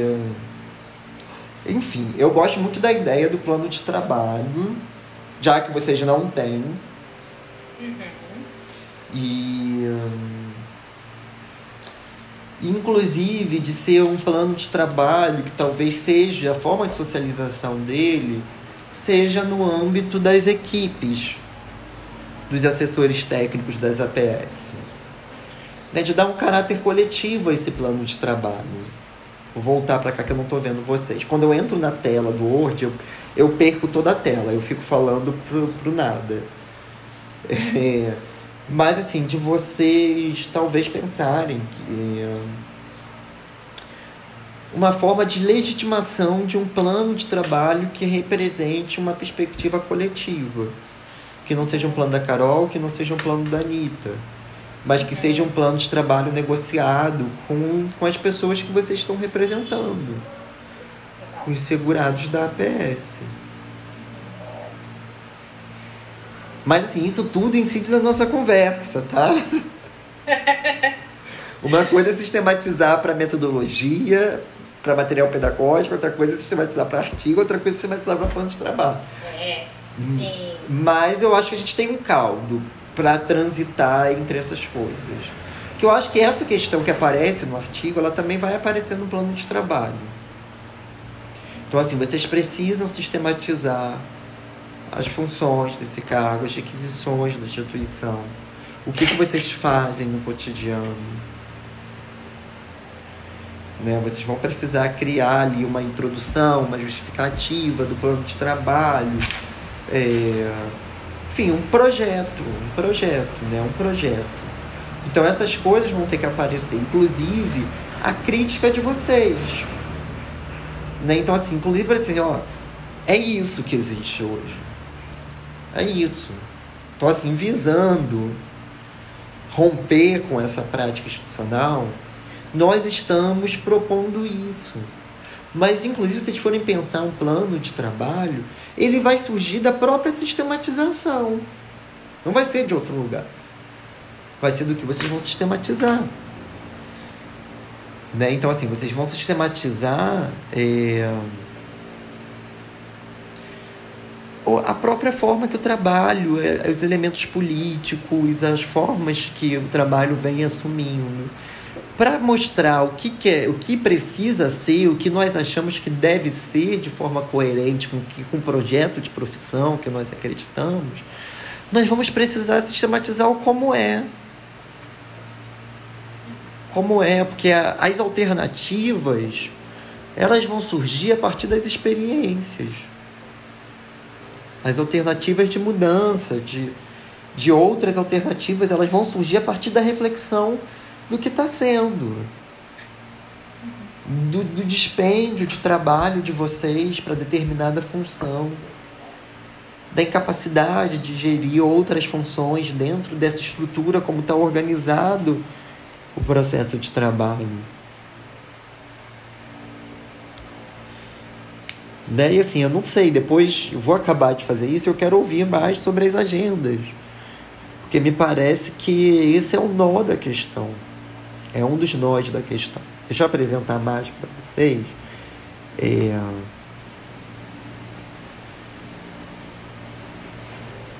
Tá, aqui vocês trazem lá aquele dado né, da região de Osasco, que abrange sete agências, com aproximadamente um milhão e meio de habitantes, conta apenas com sete assistentes sociais. Vocês trazem esse panorama. E eu estou falando assim, apontar como que esse processo impacta o trabalho do representante técnico que estão sistematizando. Então, assim, essa configuração que apresenta hoje na política da ausência de profissionais por uma quantidade muito grande de população, populacional, ela tem um impacto para a própria forma de operacionalização do trabalho do assistente social. Então isso quer dizer que essa, esse determinante hoje ele coloca também uma condição de responder à avaliação social. Então, assim, esses processos eles estão interligados. Na sistematização de vocês, elas não aparecem pelo eixo do representante técnico. Aí é uma chamada para trazer o eixo para dentro desse debate. Isso que vocês estão apontando tem impacto para o trabalho de vocês como representantes técnicos. A ausência de profissionais para dar conta desse volume de população impacta na, na forma de trabalho de vocês. E provavelmente vocês vão ver que esse processo está reduzindo o trabalho de vocês a gestão de agenda. Entendeu? Quando você coloca o eixo como central para pensar, é, esse material é só trazendo coisas para o eixo, para alimentar o eixo de vocês. Que esse dado que vocês trazem não está ligado ao trabalho de, de, de, de representante técnico. E aí quando a gente vê que ele tem relação direta com o trabalho de vocês. Sim. A ausência profissional vai fazer vocês tomarem escolhas como representantes técnicas cruéis. Cruéis com vocês, cruéis com o projeto de profissão, cruéis com os colegas de trabalho de vocês. Então, situar isso é importante também para tirar para compreender a complexidade dessa situação. A ausência de profissionais traz impacto para o analista de seguro social o trabalho do analista do Seguro Social e traz impactos para o processo de, de representante técnico. Tem uma redução da autonomia relativa de decisão do assistente social. Acho que essa é uma categoria importante para vocês tra tratarem. A autonomia relativa que a Yamamoto vai tratar. Essa também é uma categoria importante. Porque vocês vão decidir sobre uma margem de autonomia muito pequena.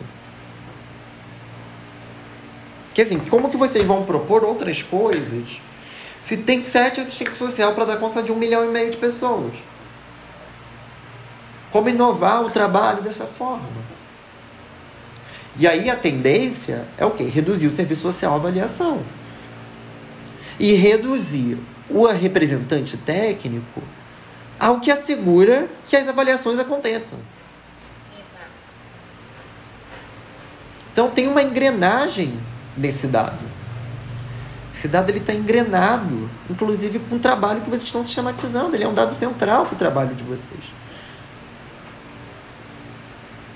E precisa ser analisado também no ponto de vista político, de que isso coloca decisões políticas para o assistente social que estão é, que é um profissional na condição assalariada, que tem a dimensão do assalariamento e que faz o assistente social tomar decisões e que faz a representação técnica tomar determinadas decisões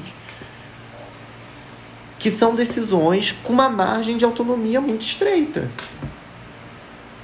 Uma margem de possibilidade muito estreita.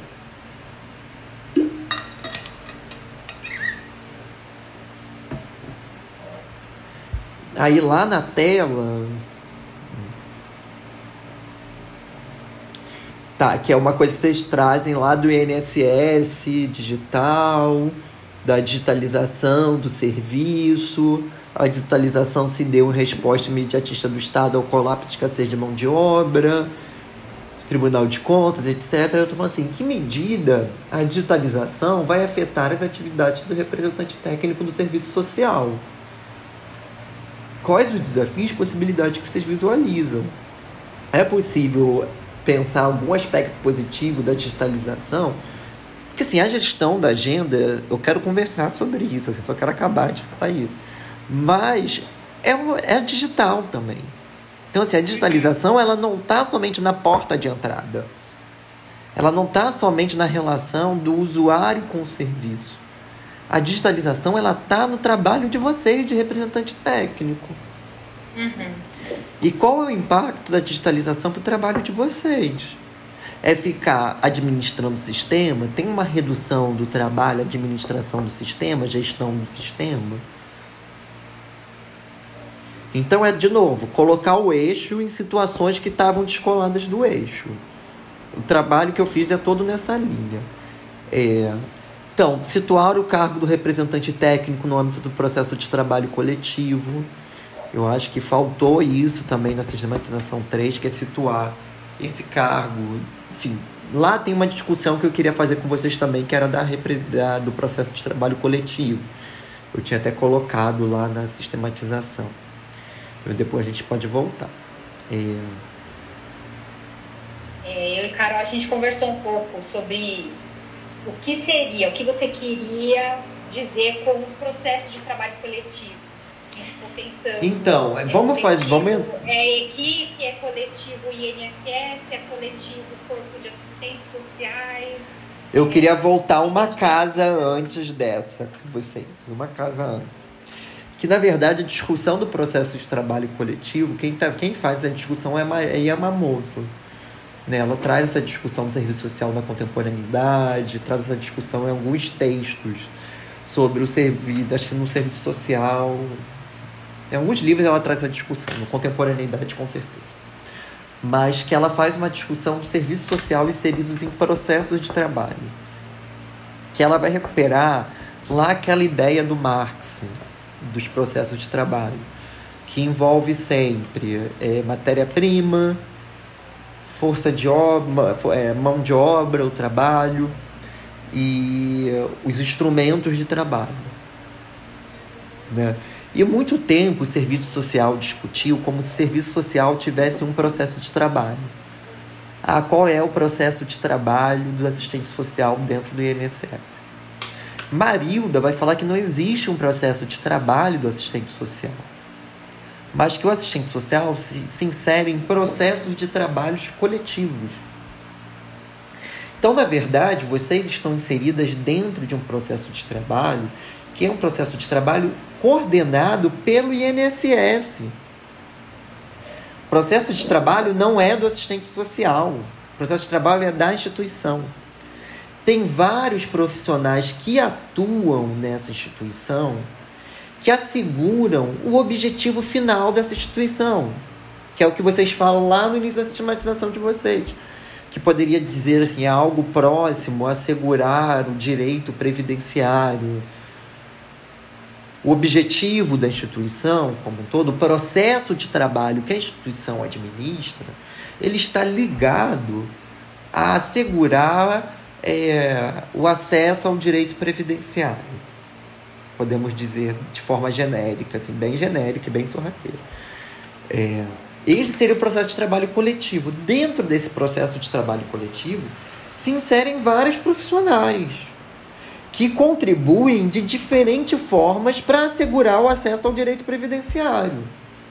O perito médico vai, vai é, contribuir de uma determinada forma.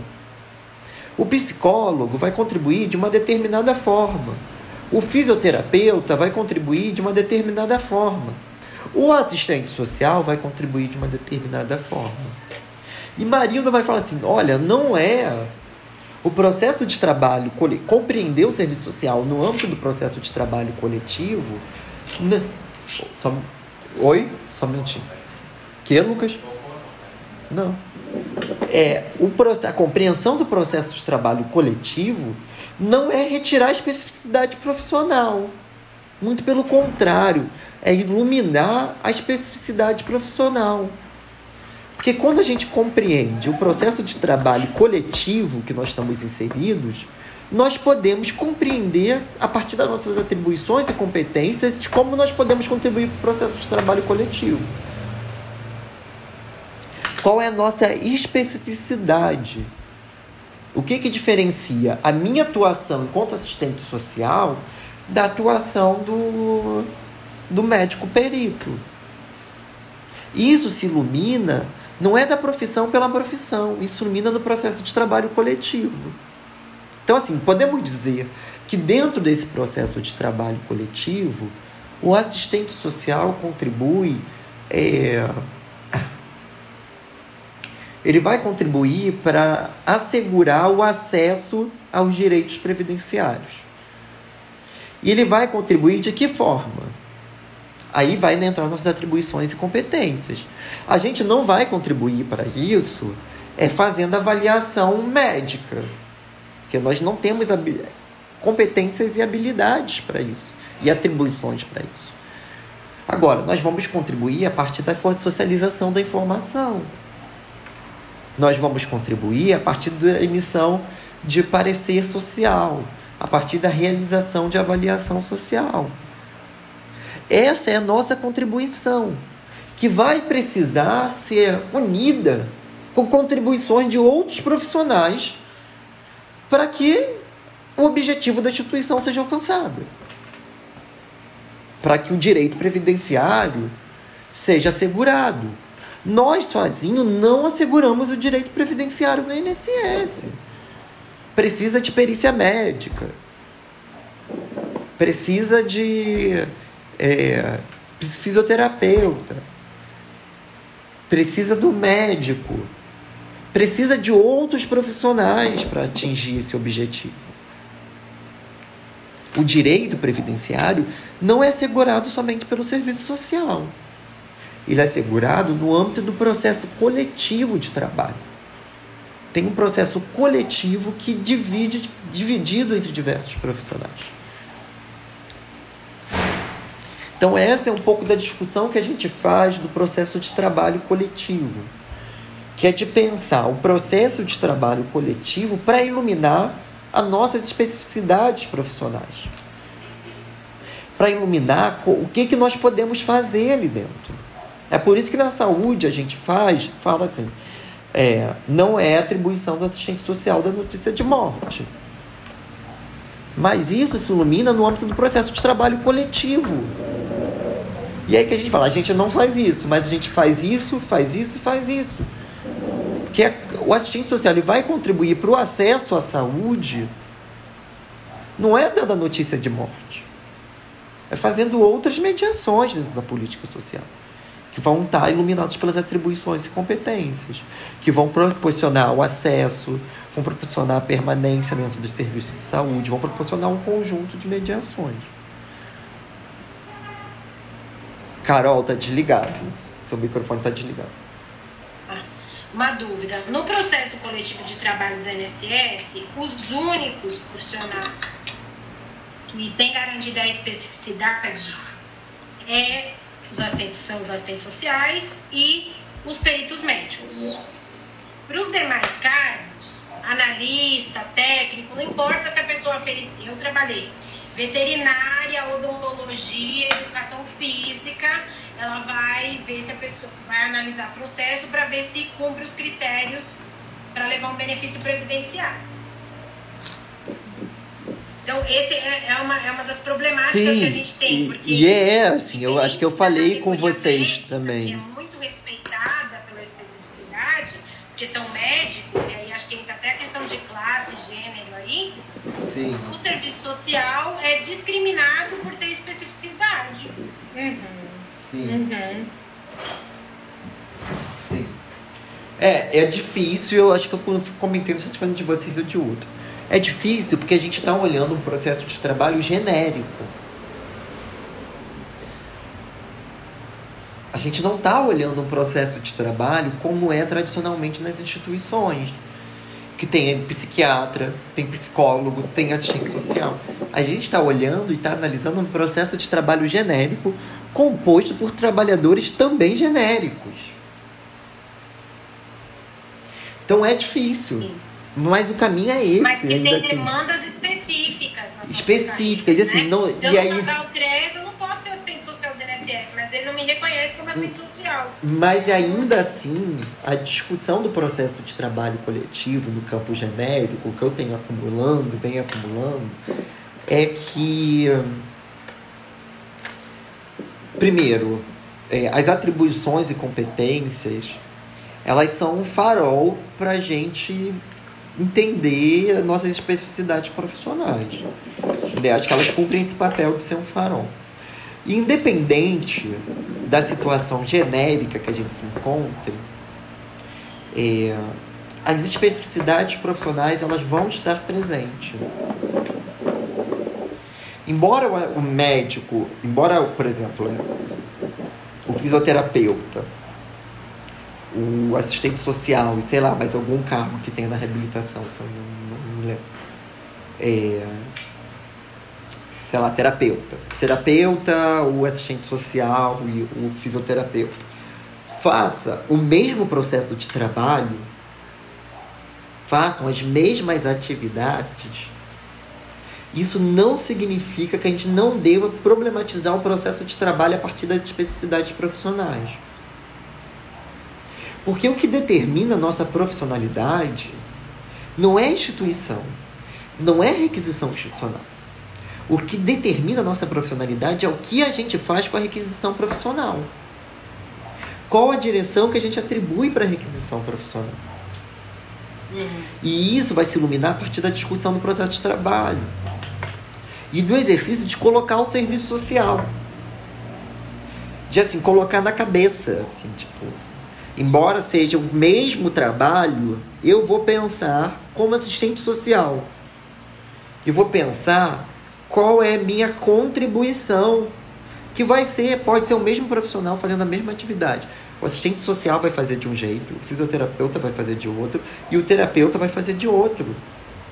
Porque são competências que estão sendo colocadas no âmbito de formações diferentes. E a gente precisa romper com esse discurso que a instituição está roubando a nossa profissionalidade.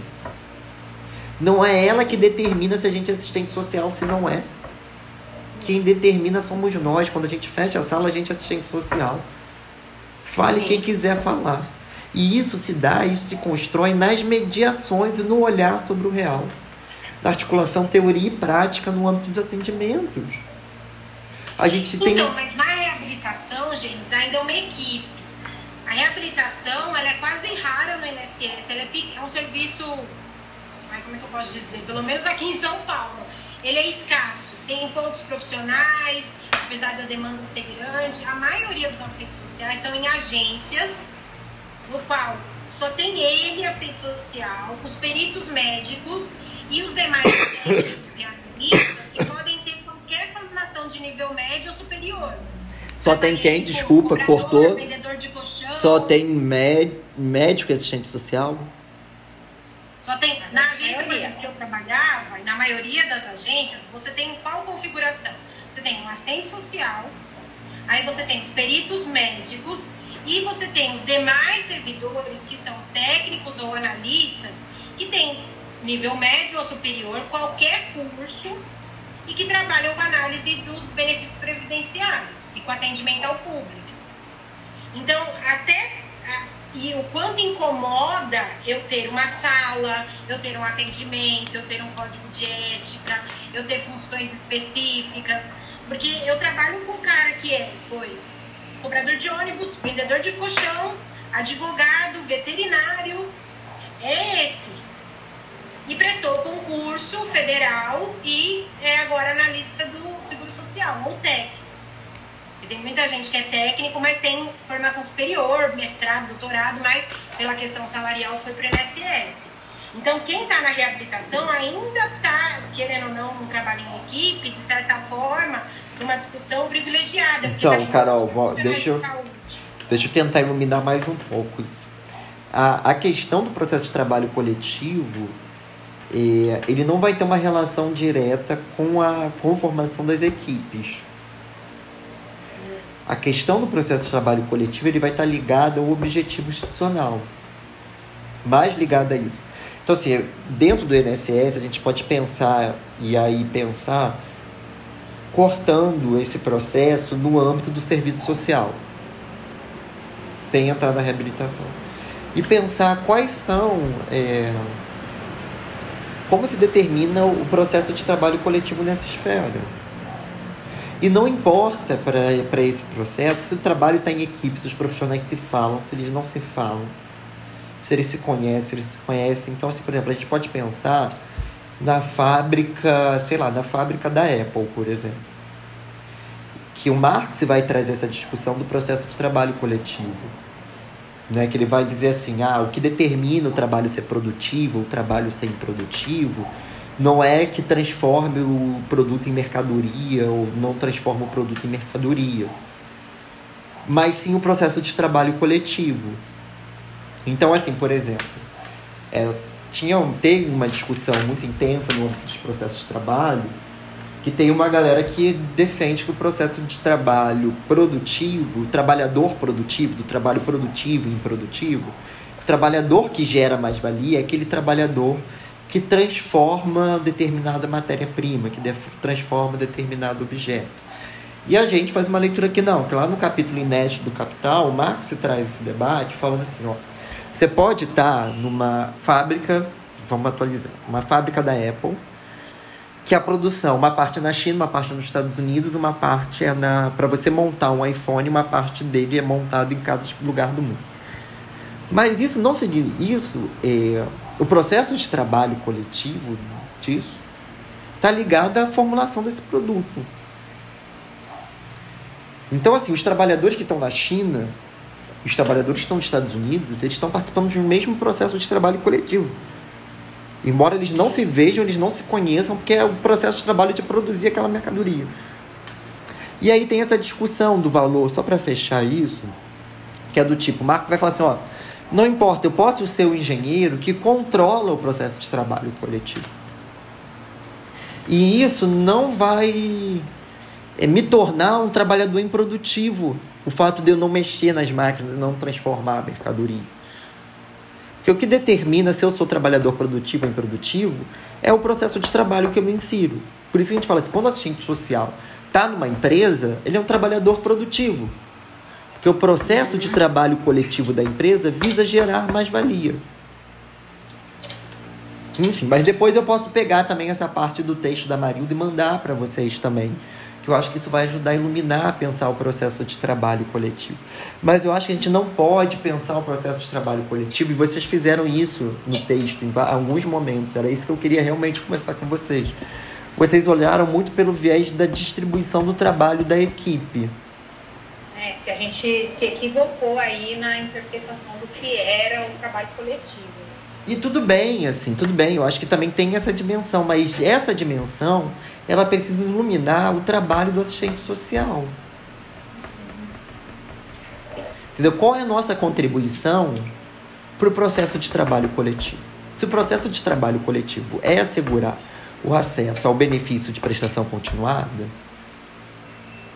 não. Se o, se o processo de trabalho coletivo é assegurar o acesso a direitos previdenciários, qual é a nossa contribuição como assistentes sociais do serviço social para esse processo de trabalho coletivo. E aí vocês vão ver, ó, a contribuição é articular a rede governamental e não governamental, é fazer assessoria, é fazer consultoria, é avaliar programas e projetos, é avaliar é, requerimentos de benefícios essa é a nossa contribuição para que o direito previdenciário seja alcançado. A do médico vai ser outra. Vai ser analisar, vai ser olhar, ver se a pessoa biomedicamente tem de, é, condição de acessar aquele benefício ou não. Mas entende a dinâmica do processo de trabalho coletivo? É olhar o processo de trabalho, o objetivo do processo de trabalho. Para que, que esses profissionais estão trabalhando? Porque isso ilumina o que, que nós, como assistentes sociais, com a nossa especificidade frente às outras profissionais. Bom, vou voltar lá para nossa atividade, que senão eu não acabo hoje. Ainda tem outra reunião hoje. É...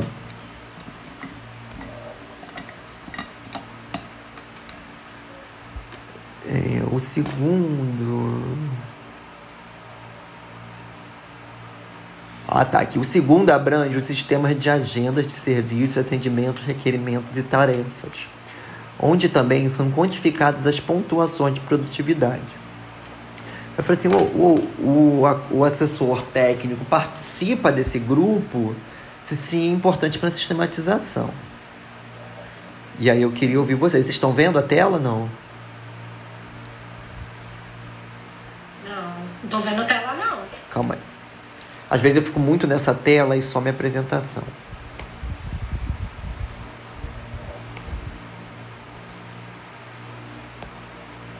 Parece agora? Hum. Parece? Não.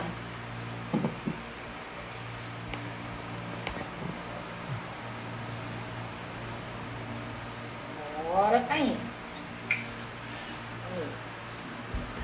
Isso eu estava lá na sistematização 3 que eu falei, que é isso daqui, ó.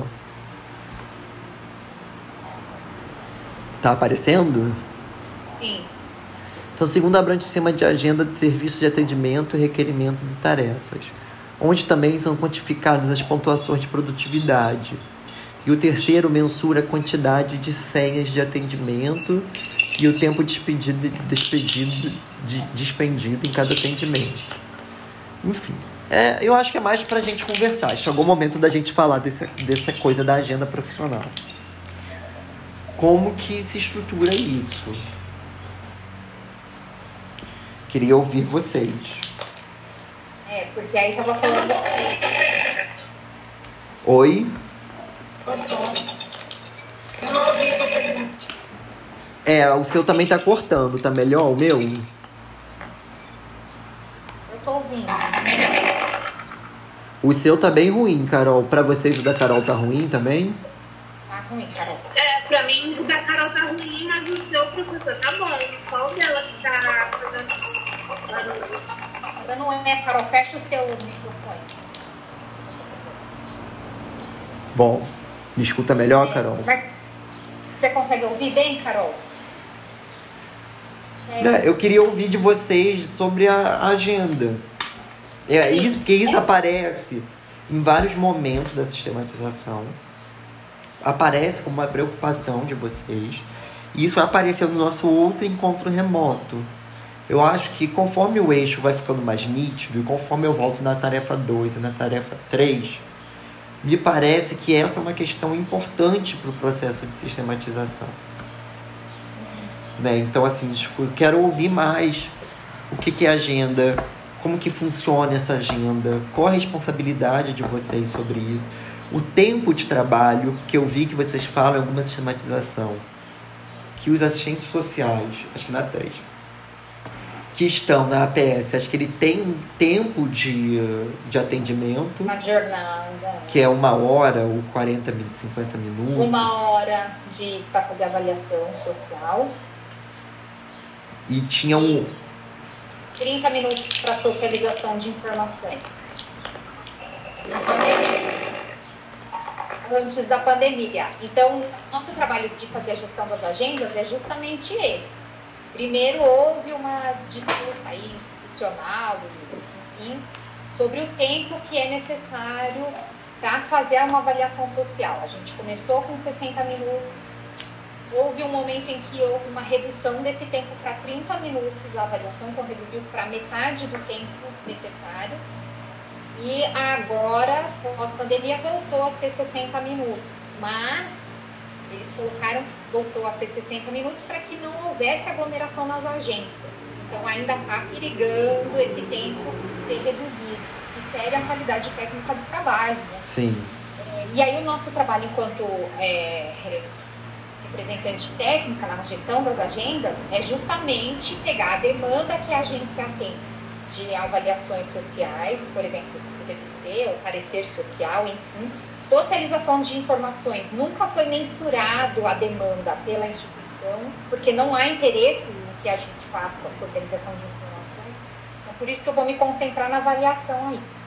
Então, aí a gente faz é, é, a gente tem que organizar, ver quanto que tem de demanda, quantidade de profissionais disponíveis e distribuir o trabalho entre eles. Então, por exemplo, hoje, agora que as agências voltar, reabriram, então Jundiaí tinham é, quatro, cinco assistentes sociais. Apenas uma delas voltou para o trabalho presencial.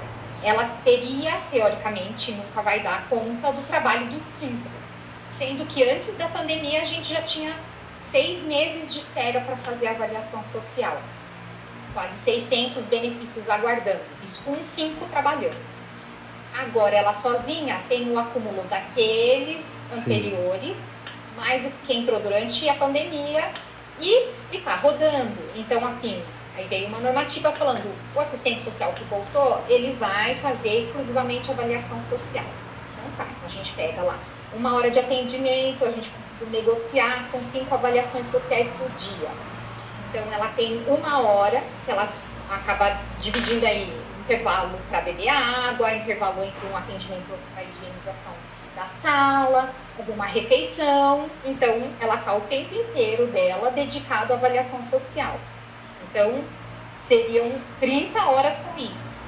Tá? Aí a gente negociou, tira um dia da semana para ela fazer também avaliação social de LC 142, que é a aposentadoria da pessoa com deficiência. A demanda é menor do que de BPC, está menor nesse momento, é menor na verdade, sempre foi. Então, alguns separa alguns horários para ela fazer isso, alguns horários para fazer parecer social. Nesse momento, tirou-se todo o atendimento presencial de reabilitação profissional. Então, a, a gente que está fazendo toda essa administração, a, a gerência demanda, tudo isso a instituição nos demandou e a gente, na verdade, Executa, sim. então, o planejamento não está na mão do serviço social, o planejamento está na mão da instituição. A instituição está dizendo: olha, assistentes sociais, eu quero que vocês dedicam o tempo inteiro, dediquem o tempo inteiro para fazer avaliação social, porque a gente está numa situação de emergência, né? Houve agora nesse período, a exemplo, né? Ah, dizem que a gente vai levar dois anos e meio para pôr em ordem a fila de BPC, a pessoa com deficiência que está em espera. Então é um problemão, ok. Hum. Então, assim, tem espaço para fazer socialização de informações? Seja ela individual ou coletiva, ou no presencial nesse momento? Não tem. A gente gostaria que tivesse, não tem agora. E antes da pandemia? Tinha, mas era uma briga o tempo inteiro com a instituição. Quanto que eu vou disponibilizar do tempo do profissional para ele atender socialização de informações? E quanto que eu vou disponibilizar do tempo do profissional para ele atender avaliação social? E ainda assim, ainda que não tivesse demanda suficiente para ele fazer avaliação social e eu quisesse equiparar avaliação e socialização, há localidades em que não há interesse algum da gestão institucional em que o colega, em que o profissional faça socialização de informações. Bom, você só tem demanda para fazer é, 10 horas por semana de avaliação social, as outras 20 horas de trabalho que é prevista, eu quero que você então faça um trabalho administrativo, quero que você fique em desvio de função e lá vai o RT negociar com a não, veja bem, essa é uma atribuição nossa, é direito da população, está previsto na lei 8.213, e a gente negocia, fala, ah, aí tudo bem, aí eles, assim, a gente tem que fazer todo o tempo essa negociação. Em alguns momentos a gente simplesmente organiza a agenda e põe o que precisa fazer. Em outros momentos vem o pessoal do atendimento e fala, olha, é, vamos parar, enxuga mais esse serviço, disponibiliza mais vaga para outro serviço, ou o próprio gestor da agência, né, ninguém do atendimento viu, ou, mas ele quer nos demandar outras atividades. Ah, vai analisar recurso, vai ver cópia de processo, vai agendar, é, atender o pessoal que está na fila, orientar quem está na fila. Aí você chama isso de especialização de informações? Na porta fechada eu até chamo. Sim. Mas o tempo que eu tenho disponível para isso e o que, que me foi esperado quando me foi encaminhado o serviço. Ou, em última, você vai fazer análise de benefício como o colega que prestou concurso, vendedor de colchão, faz análise de benefício e não você vai fazer nada de atribuição do assistente social. Então, a gestão da agenda é um pouco isso. Abre e fecha, abre vagas, fecha vagas, põe afastamento, é, distribua essas ofertas de vagas conforme a gestão e demanda. Tá, tem uma dimensão também de afastamento de profissionais. Ah, tem. Tem a questão do afastamento de profissionais. Ah, Carol, você quer falar um... Carol, você quer falar um pouquinho?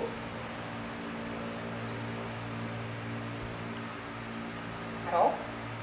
Veja se você Tá, você falou que tinha mais um. O outro era qual que vocês também fazem na gestão de agenda? Então, acho que é. Pode falar um pouco? Pode. Pode? Então, o que, que significa administrar? Tá dando para me ouvir? Eu mudei Tá, tá sim. Tá bom? Tá bom? Tá. Administrar a agenda significa administrar o tempo do profissional no interior da instituição quais atividades vão ser priorizadas, qual a demanda. Então, na verdade, administrar tempo de trabalho. Uhum. O que, é requisição institucional? O que, que a gente vai fazer perante essa requisição institucional? Como que a gente faz para manter os projetos que são do serviço social, mesmo não tendo reconhecimento? Então, por exemplo, eu entrei no... Eu já era representante. Como a minha gerência está cinco anos sem representação técnica, representante informal. Isso significa o quê? Participar de grupo de WhatsApp que a gente tem no estado de São Paulo, que chega mensagem o tempo todo de todos os RTs, receber e-mail da divisão do serviço social, repassar demanda, plano de ação. Eu fazia tudo com o cargo. Há cinco anos. Né? E aí, três meses eu falei, não, eu vou assumir o cargo pela questão do, do momento da conjuntura política. Assumi o cargo. Aí a chefe de benefício aqui, que é no também é nova no cargo, veio de outra gerência. E aí ela virou e falou para mim assim: Eu gostaria que você me contasse o que vocês fazem na sala fechada. Porque vocês estão aqui há 11 anos e eu não sei. Aí eu falei: Tudo bem, vamos fazer uma reunião. Montei uma apresentação para ela. Contou o que é o serviço social, que ele não começou há 11 anos no NSS com todas as atividades. Porque, e ela ia questionando, mas por que isso? Mas por que, são vocês? Mas isso influi em qual meta? Então, esse é um dos trabalhos do, do representante técnico. Legitimar todas as atividades, justificar e mensurar seu impacto positivo para a instituição. Então, uma das coisas que me deixa para a CRT logo que eu entrei foi eu nem sei o que, que eu vou fazer, com o que, que eu vou trabalhar, como é que eu vou representar essa equipe perante a instituição. Né? Então, esse é, é os principais trabalhos. Administrar agendas significa negociar. Então, por exemplo, expliquei para ela o que, que é assessoria. Então, que precisa de assessoria. Que eu consiga reservar uma, uma duas, dependendo da demanda daquela região, mas tem que responder e-mail, responder WhatsApp. Às vezes a gente divulga nosso número pessoal, eu divulgo na região. As redes sociais todos têm meu número, porque eu não tenho número institucional. E consiga fazer relatórios com isso, dar respostas, isso não vai estar em lugar nenhum, em sistema nenhum. Tempo de afastamento, inclusive, insere nisso. Não, esse dia vai estar para serviço externo, para assessoria. Então, administrar a agenda compreende, inclusive, isso. De analisar qual a demanda de social, qual a demanda de parecer dessa agência, é X. Tá, eu só tenho um profissional, dois. Como é que eu vou distribuir isso ao longo do tempo? Para que ele também não faça só isso. Agora, com o retorno na do Covid, autonomia relativa para o chão, né? Quase não há autonomia. Porque além portarias federais a gente tem forma, aí o que, que a gente faz? Aí a gente faz reuniões de representação técnica em São Paulo, um apoio da rede, fala, não é possível só nisso. Já que nem tem essa demanda, São Paulo não tem essa demanda de avaliação social. E aí decide, não, então a gente vai administrar do nosso jeito, colocando mais vagas de avaliação social. Aí, há dias, saiu uma outra oficial dizendo que os chefes do setor de atendimento iriam revisar cada uma das agendas para ver se os RTs colocaram as cinco vagas social em Sim. eles colocariam a força. Tá cortando pra mim, Carol. Tá pra todo mundo cortando? Tá cortando. Tá cortando. Ah, Mas assim, eu consegui entender é, o que a Carol. falar, Anitta? Sim, o que ela- o exemplo que a Carol está dando aí é, é que a gestão de atendimento do INSS, que verifica todas as agendas, agendas gerais, disponibilidade de vagas, que é a capacidade total de trabalho. Eles chegaram e fizeram de que fosse prestado contas de que em cada gerência um gestor administrativo de fato conferisse e verificasse se havia disponibilidade de vagas para é, de capacidade total de agenda, capacidade total de tempo, de 25 a 30 horas de atendimento por semana, exclusivos para avaliação social. E aonde não tivesse que a gestão administrativa e não do serviço social ia incluir à força essa agenda do tempo que estivesse faltando. Então, Hum. assim, é espremer o nosso trabalho e, e, assim, tá, tá na mão dos RPs executar essa agenda, mas a gente não tem autonomia, porque tem uma supervisão, que na verdade é uma. Não é supervisão, é. é- é- eles estão fiscalizando, eles fiscalizam se de fato a gente executa a- as agendas conforme eles estão fazendo, é, conforme a requisição deles. Então não há autonomia, a gente simplesmente executa. Sim. Esse exemplo que a Carol queria colocar. Bom, eu Isso, acho. Tem momentos, tem momentos é, históricos na, na instituição que a gente tem autonomia e consegue, e tem momentos que não. E aí a gente percebe que pós-golpe, essa autonomia foi diminuindo cada vez mais. Essa autonomia que já era relativa foi diminuindo. Isso é muito fácil situar, assim, que foi com a entrada do Temer, que essa autonomia foi diminuindo, e agora com o Bolsonaro, cada hora sai uma norma. Parece que é um governo de sobreposição de tragédia, sabe? Sim, Não dá nem para acompanhar. sim. Bom, é, vamos lá. Eu acho que vocês precisam, acho que vocês ainda estão em dúvida quanto ao produto final. Eu acho que vocês apresentam dúvidas, vocês trouxeram um artigo e aí começaram a cogitar um plano de trabalho. Uma coisa não anula a outra, tá, gente? A gente pode fazer um artigo e a partir do artigo pensar um plano de trabalho.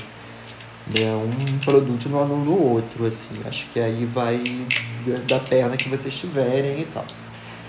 Mas me parece que é, uma dúvida que eu queria tirar com vocês é porque quando vocês fizeram na sistematização 3, a, vocês trazem lá as médias do atendimento.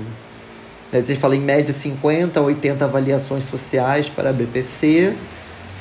E aí vão trazendo alguns números e aí aparece 50 e 80 socialização de formações individuais. Que eu fiquei em, dúvida, assim, porque no relato parece um trabalho que não acontece, mas na sistematização ele aparece na mesma proporção que o trabalho de de, de avaliação? Depende do contexto, depende da conjuntura, depende do gestor da agência naquele momento, depende do gestor da gerência executiva naquele momento. Então, quando escrevemos tarefa 3, foi pensando no período pré-pandemia. Agora, pós-pandemia, zerou, não existe socialização. Que era um, um momento bom, uma gestão boa. Não, Podemos... nem tanto. Bom, eu tinha visto. Ó, eu vou explicar por que, que o Quer dizer que pode piorar. Mas por que, que cresceu tanto? O, o trabalho, o, o INSS digital, demandou a força de trabalho das agências para o digital, trabalho remoto. Então, as agências ficaram vazias, não tinham servidores nas agências. Então, na minha agência, que tinham 60 servidores, ou vieram quando eu entrei, tinham 60 servidores na agência. É, hoje, na agência, no atendimento, nós não temos 10. No atendimento, lá nos guichês, na agência, atendimento ao público, que vai lá, me dá uma orientação, uma informação, esclarecer uma dúvida, enfim. Tudo é agendado, tudo é requerimento digital, virtual, que teoricamente seria feito digitalmente por esses colegas que estavam na agência antes e agora estão no remoto. Agora, digo, antes da pandemia, bem uhum. antes, bem antes. E aí, as pessoas não deixam de bater na porta da Previdência, certo? Não deixam de bater na porta. O que, que a minha gerente de APS nesse momento fez? Porque também muda-se de gerente, é assim, é muito volúvel. Então, a minha gerente, nesse momento, ela escolheu, foi uma decisão dela, individual, de atender quem chega na porta mas ela não tem quem atenda essas pessoas. Então, o que ela fazia? Ela encaminhava para o serviço social, hum. sem, é assim, fazer uma, fazer uma triagem mínima. Chegava lá, não era, né, a gente aproveitava o tempo para fazer uma socialização, mas não era aquilo que a pessoa estava buscando.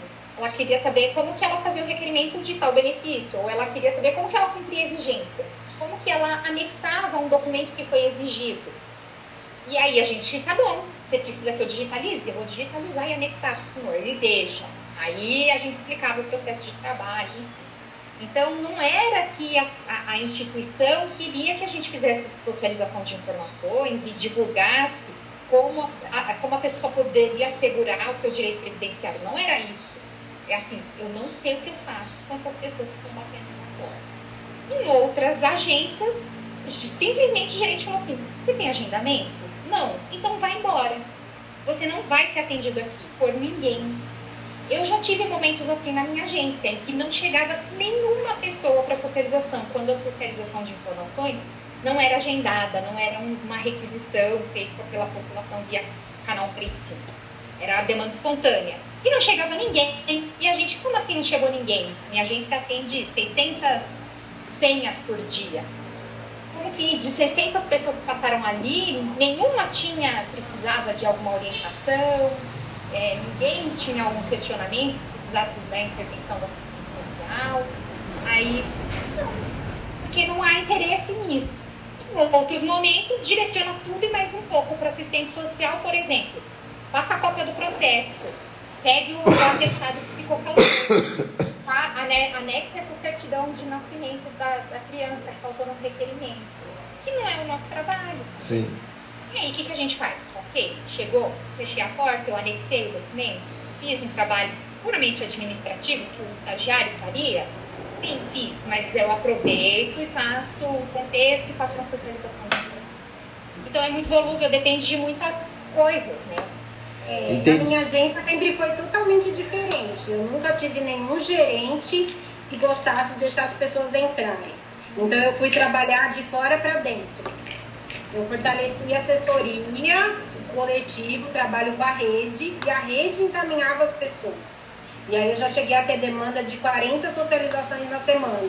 Então vim encaminhada do hospital, da UBS, do CRAS, do CREAS, muita gente. Depois que o serviço tornou agendado, eu tinha, antes da pandemia, eu tinha agenda de três meses para frente de socialização, disponibilizando 15 vagas por semana.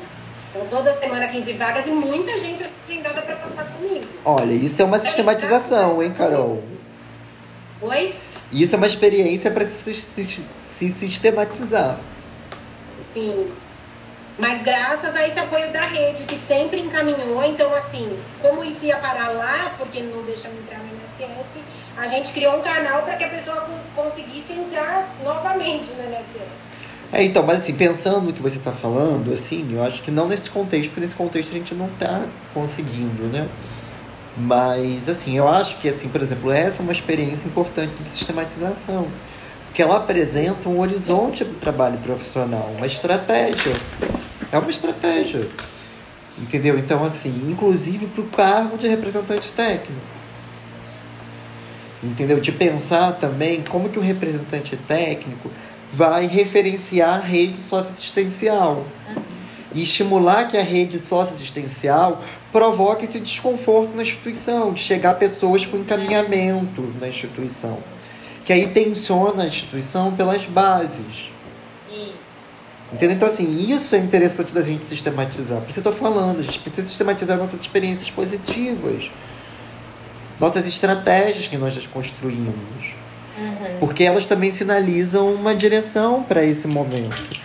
E para o próprio trabalho. Assim. Então, assim, por exemplo, pensando na, na configuração hoje que vocês estão falando da agenda, da distribuição da agenda, eu acho que a questão da agenda é uma questão central, porque ela é uma questão que ela está muito ligada a, ao trabalho do representante técnico. Ela é muito central para o trabalho do representante técnico. Né? Então, assim, e, e aí tem todas as reduções do trabalho a isso. Né? E aí acho que é nesse cenário é importante também mostrar o que, que nós consideramos como trabalho para o representante técnico. Né? Como, por exemplo, é, articular a rede, representar a gerência, os profissionais da gerência, no âmbito da rede sociocupacional. Ou fazer esse trabalho, ou não centralizar na gerência, mas assegurar uma carga horária que seja de duas horas na semana para que os assistentes sociais façam trabalho com as redes e que mobilizem as redes para fazer o movimento de buscar a socialização de informação na instituição. Entendeu? De criar também estratégias a partir da reflexão. A reflexão da experiência de vocês no trabalho de vocês, que vai revelar é, essa redução do trabalho um aspecto burocrático. E a partir daí a gente pensar estratégias para combater essa burocracia. Pensar de, de, de criar estratégias também dentro das agendas, porque isso envolve uma concepção política. Quando a gente fala assim, a gente vai disponibilizar duas horas, que seja uma hora, para que esse profissional se articule com a rede socioassistencial do território e responsabilizar esse profissional por ele fazer isso e ele articular isso, isso é uma direção política do nosso projeto de profissão. Isso legitima uma determinada direção estratégica para essa profissão. Então, assim, acho que esses são elementos que são, se fosse no material pedagógico, seria um elemento central. Se for no artigo, um elemento central. Se for num plano de trabalho, um elemento central. É um elemento central no âmbito da, é, de reconhecer a conjuntura e, a partir da conjuntura, fazer análise.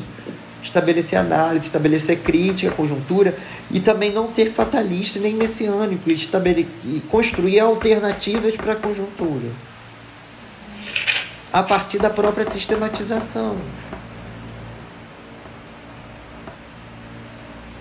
Bom, vamos caminhar para o encerramento, que nós já estamos mais de duas horas e meia aqui conversando. Então, assim, vamos tentar estabelecer algumas sínteses, né? Acho que para elucidar. Então, assim, acho que lá no início eu faço essa síntese e eu retomo ela no final, que está sendo gravado, isso vai ficar disponível né, para vocês. É, eu acho que é voltar.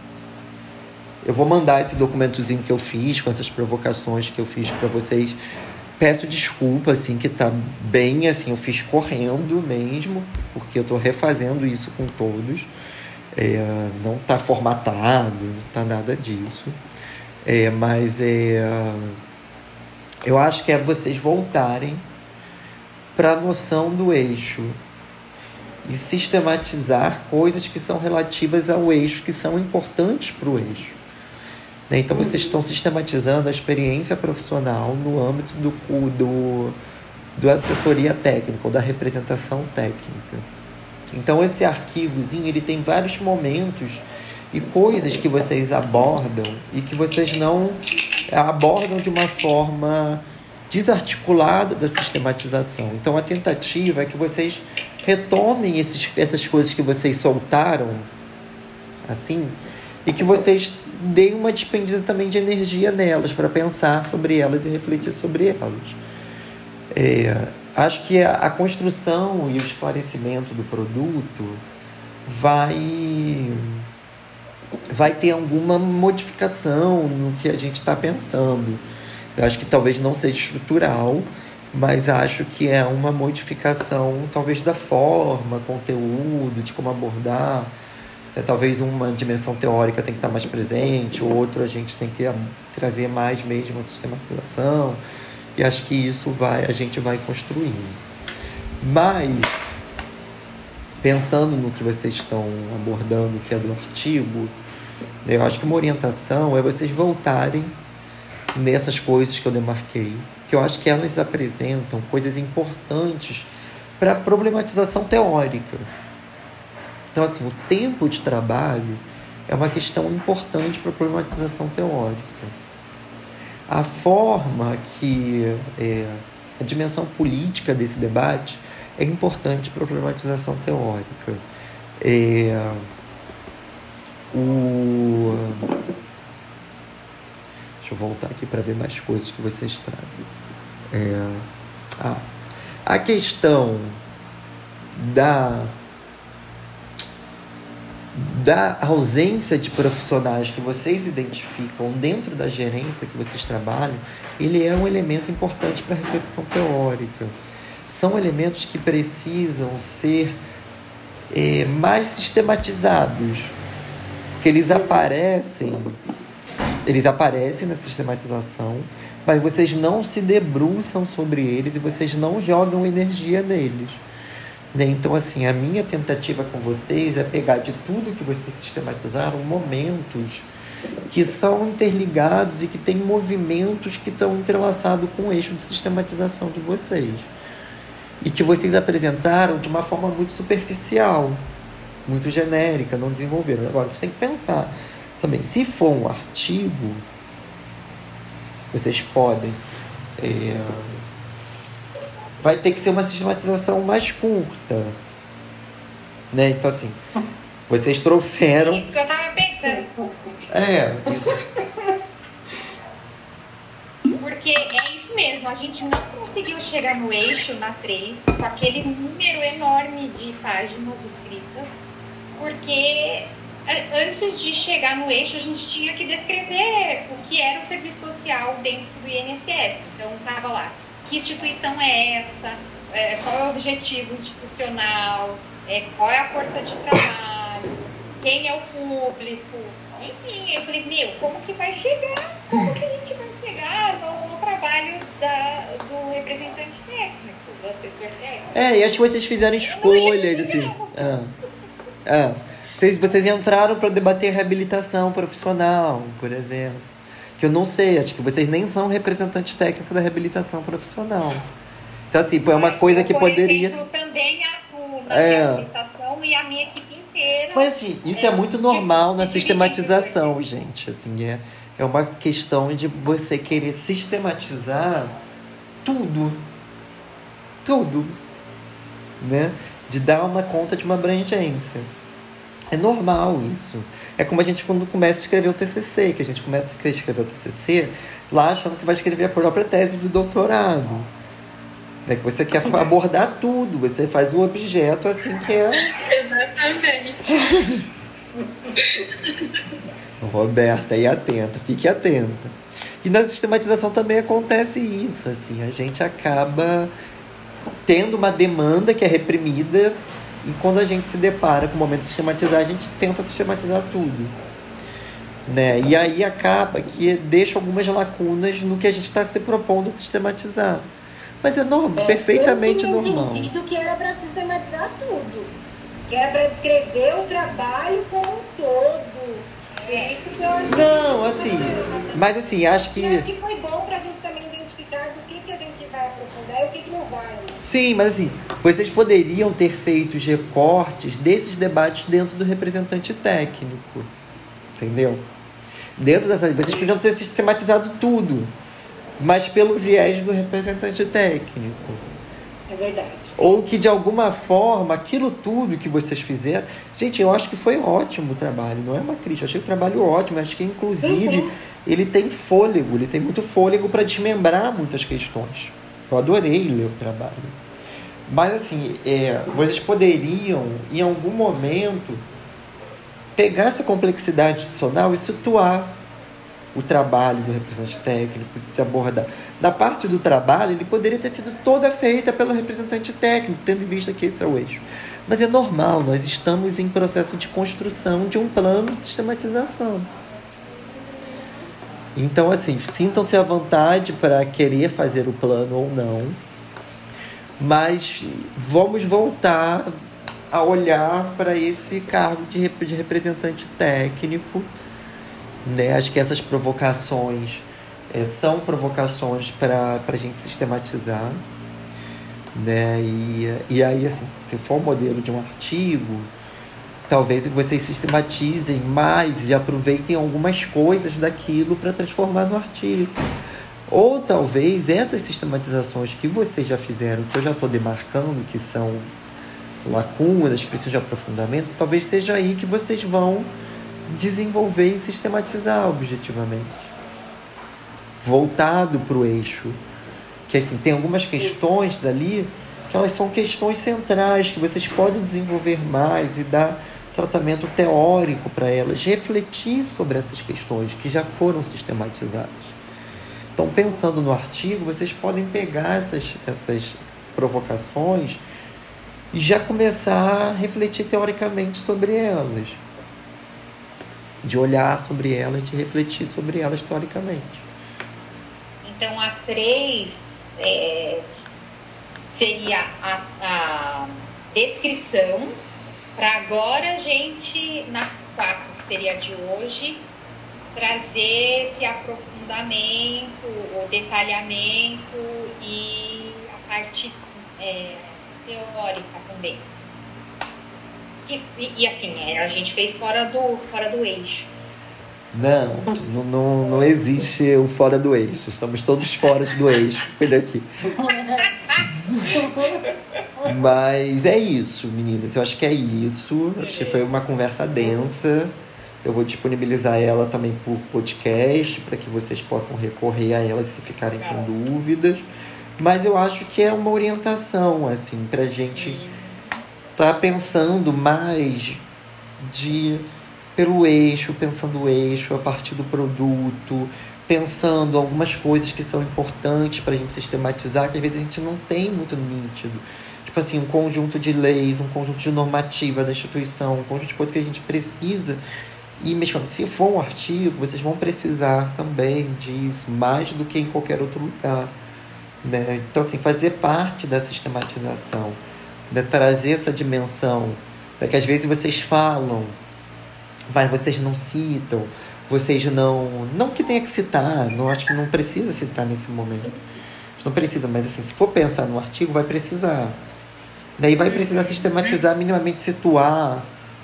Né? Eu senti falta um pouco também de vocês colocarem as atividades que são previstas no plano manual do serviço social, que não acontecem, que não tem nenhum dado registrado sobre elas. Isso eu acho que é uma coisa importante para colocar. Que também revela, assim, né, o que, que poderia estar sendo feito, o que está previsto, que não, nem, nem, nem existe registro sobre. Né? Acho que seria legal tentar sistematizar isso.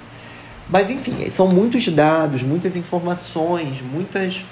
Né, o trabalho de vocês traz muitas provocações, né? Então a gente fica assim. Né, agora, eu acho que um, um elemento central é a agenda, é pegar as atribuições do cargo, é pegar o que, que vocês.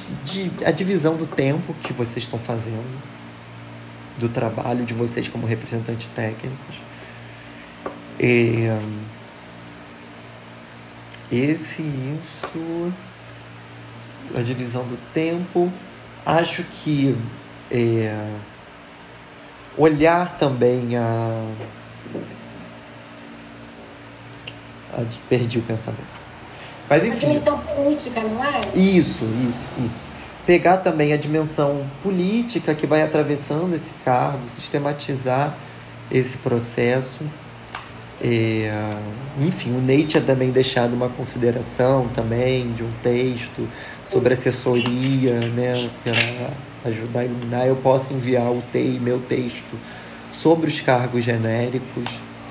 Né? Acho que é vocês também voltarem, olharem lá aquele aquela provocação que eu faço de vocês pensarem como que o número de profissionais para a quantidade de população vai incidir sobre o próprio processo, de, sobre o próprio trabalho de vocês como representantes técnicos, vai aviltar a autonomia de vocês, a autonomia profissional, e que isso faz parte de um, de um processo que é amplo, que não está somente dentro do INSS, que não, tá, não se explica dentro da gerência, não se explica somente dentro do INSS, e se explica numa concepção de Estado, de modelo de políticas sociais que vem sendo forjados na contemporaneidade. E aí eu acho que aí para a gente fechar o ciclo, lembre que no final da gravação tem umas sínteses assim que a gente vai tentando fazer. A gente vai pensar também quais são as estratégias profissionais, quais são as direções que a gente acredita para o trabalho profissional, que não é somente uma sistematização, né? E assim, a gente pensar que a sistematização, e a gente vê a sistematização como uma forma também de construir estratégias profissionais, que é um momento de reflexão sobre o trabalho. É um momento de fazer não somente a crítica ao trabalho, não somente a crítica ao que a gente está vivendo, mas também da gente pensar alternativa, da gente sistematizar experiências positivas como a da Carol, da gente trazer isso para o debate. Isso não precisa estar tá sistematizado é, no artigo, por exemplo, dessa experiência. Não precisa estar sistematizado isso. Mas pode estar. É,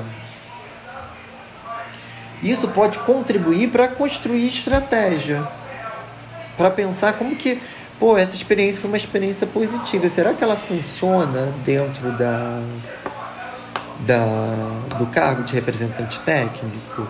Como que a gente consegue então distribuir isso para os assistentes sociais que estão na rede? De forçar que a demanda institucional não seja uma briga somente nossa mas que ela seja também uma briga dos próprios usuários, de chegar na instituição e causar um constrangimento. Né, de que talvez isso não seja nem negociado com a instituição, o fato de, ah, libere um tempo para fazer, é, sabe, para mobilizar a população usuária. Mas que seja apresentada como uma redução, talvez, da demanda ou de uma enfim, né, de pensar uma forma estratégica. Aí é uma outra discussão que não está no artigo. Mas da gente também pensar uma forma estratégica de apresentar isso para a instituição. Mas também de gerar um, um fato político. Daí, assim, e de qualquer forma, é importante vocês pontuarem isso. De que consideram, de que, né, que sobre a reflexão, quando a gente reflete sobre o trabalho, aparecem alternativas, não aparece somente é, críticas. Né? E acho que a gente precisa ter esse feeling de fazer a crítica, mas pensar também em alternativa. Né? Acho que hoje nós pensando aqui sobre o trabalho apareceram alternativas.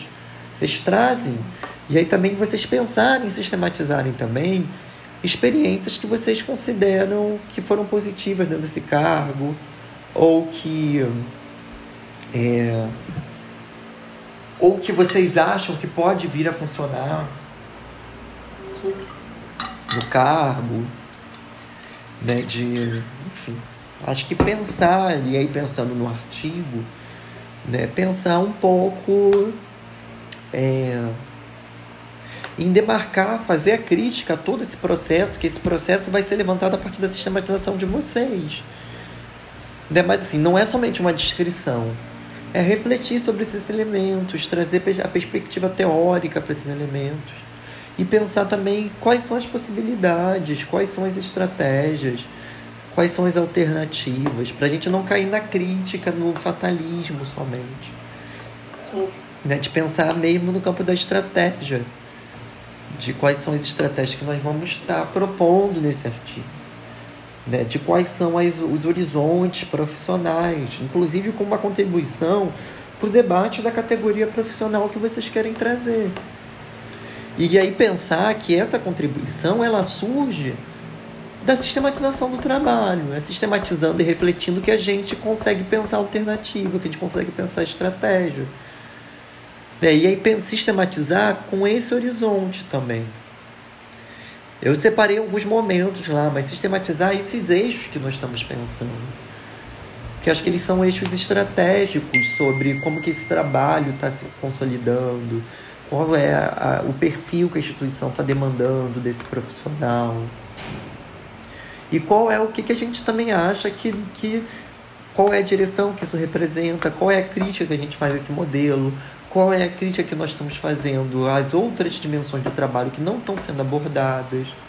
Isso traz também é, uma perspectiva de construção de alternativas, de estratégias, que não precisam aparecer assim, ah, estratégia 1, não precisa aparecer dessa forma mas que podem parecer assim, olha, consideramos que coerente com, né, com projetos de profissão, né, ancorados numa perspectiva que está presente nesse projeto profissional. Né, acho que essas atividades, algumas é, outras mediações são importantes no âmbito do trabalho profissional. Né, e aí colocar perspectivas, assim, coisas que também instrumentalizem o debate de vocês com os colegas de vocês né, dizer assim, ó, tipo, e que seja quase como uma, uma, também uma plataforma de gestão da, do cargo que vocês estão ocupando. Tem que vocês falam, olha, a gente conseguiu identificar que dentro desse cargo a gente consegue fazer isso, consegue fazer isso, consegue, precisamos avançar nisso, precisamos avançar nisso, e aí quais são, né, pensamos em, em, né, em algumas estratégias né, e coletivizar isso também, que aí é dar o um retorno, é o espaço da socialização com os pares de vocês, que são as pessoas que teoricamente vocês estão representando ou assessorando. Né, de colocar elas também nessa discussão de vocês estarem tentando problematizar esse cargo, fazendo a crítica a esse cargo a partir de uma concepção de serviço social, a partir de uma concepção de profissão e pensando também estratégias para se mover dentro desse cargo a partir de uma determinada concepção de profissão, uma determinada concepção de serviço social e uma determinada compreensão do próprio trabalho.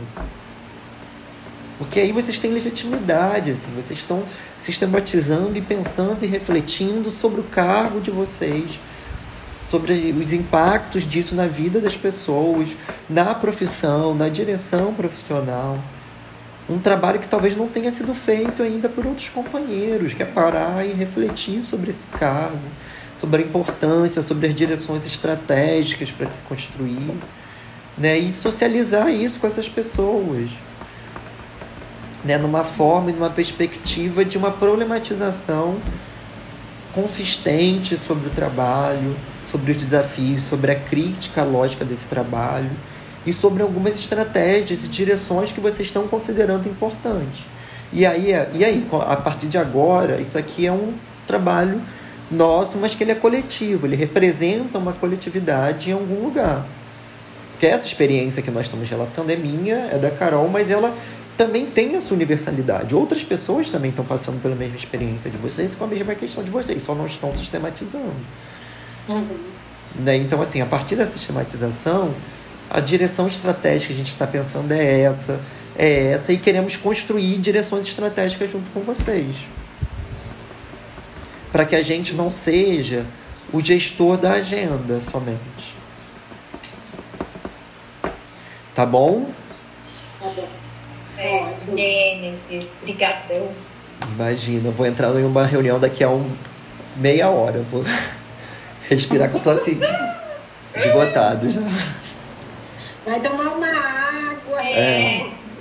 Olhar a linha do horizonte. E depois disso eu vou pra região dos lagos, pra casa dos meus pais depois da outra reunião. Mas Preciso- lá é lindo, vale a pena. É, assim, tô indo pra ajudar minha mãe a fazer umas coisas lá. E... Mas nessa pegada. Bom, meninas, foi ótimo estar com vocês. É, aprendo muito sempre com vocês.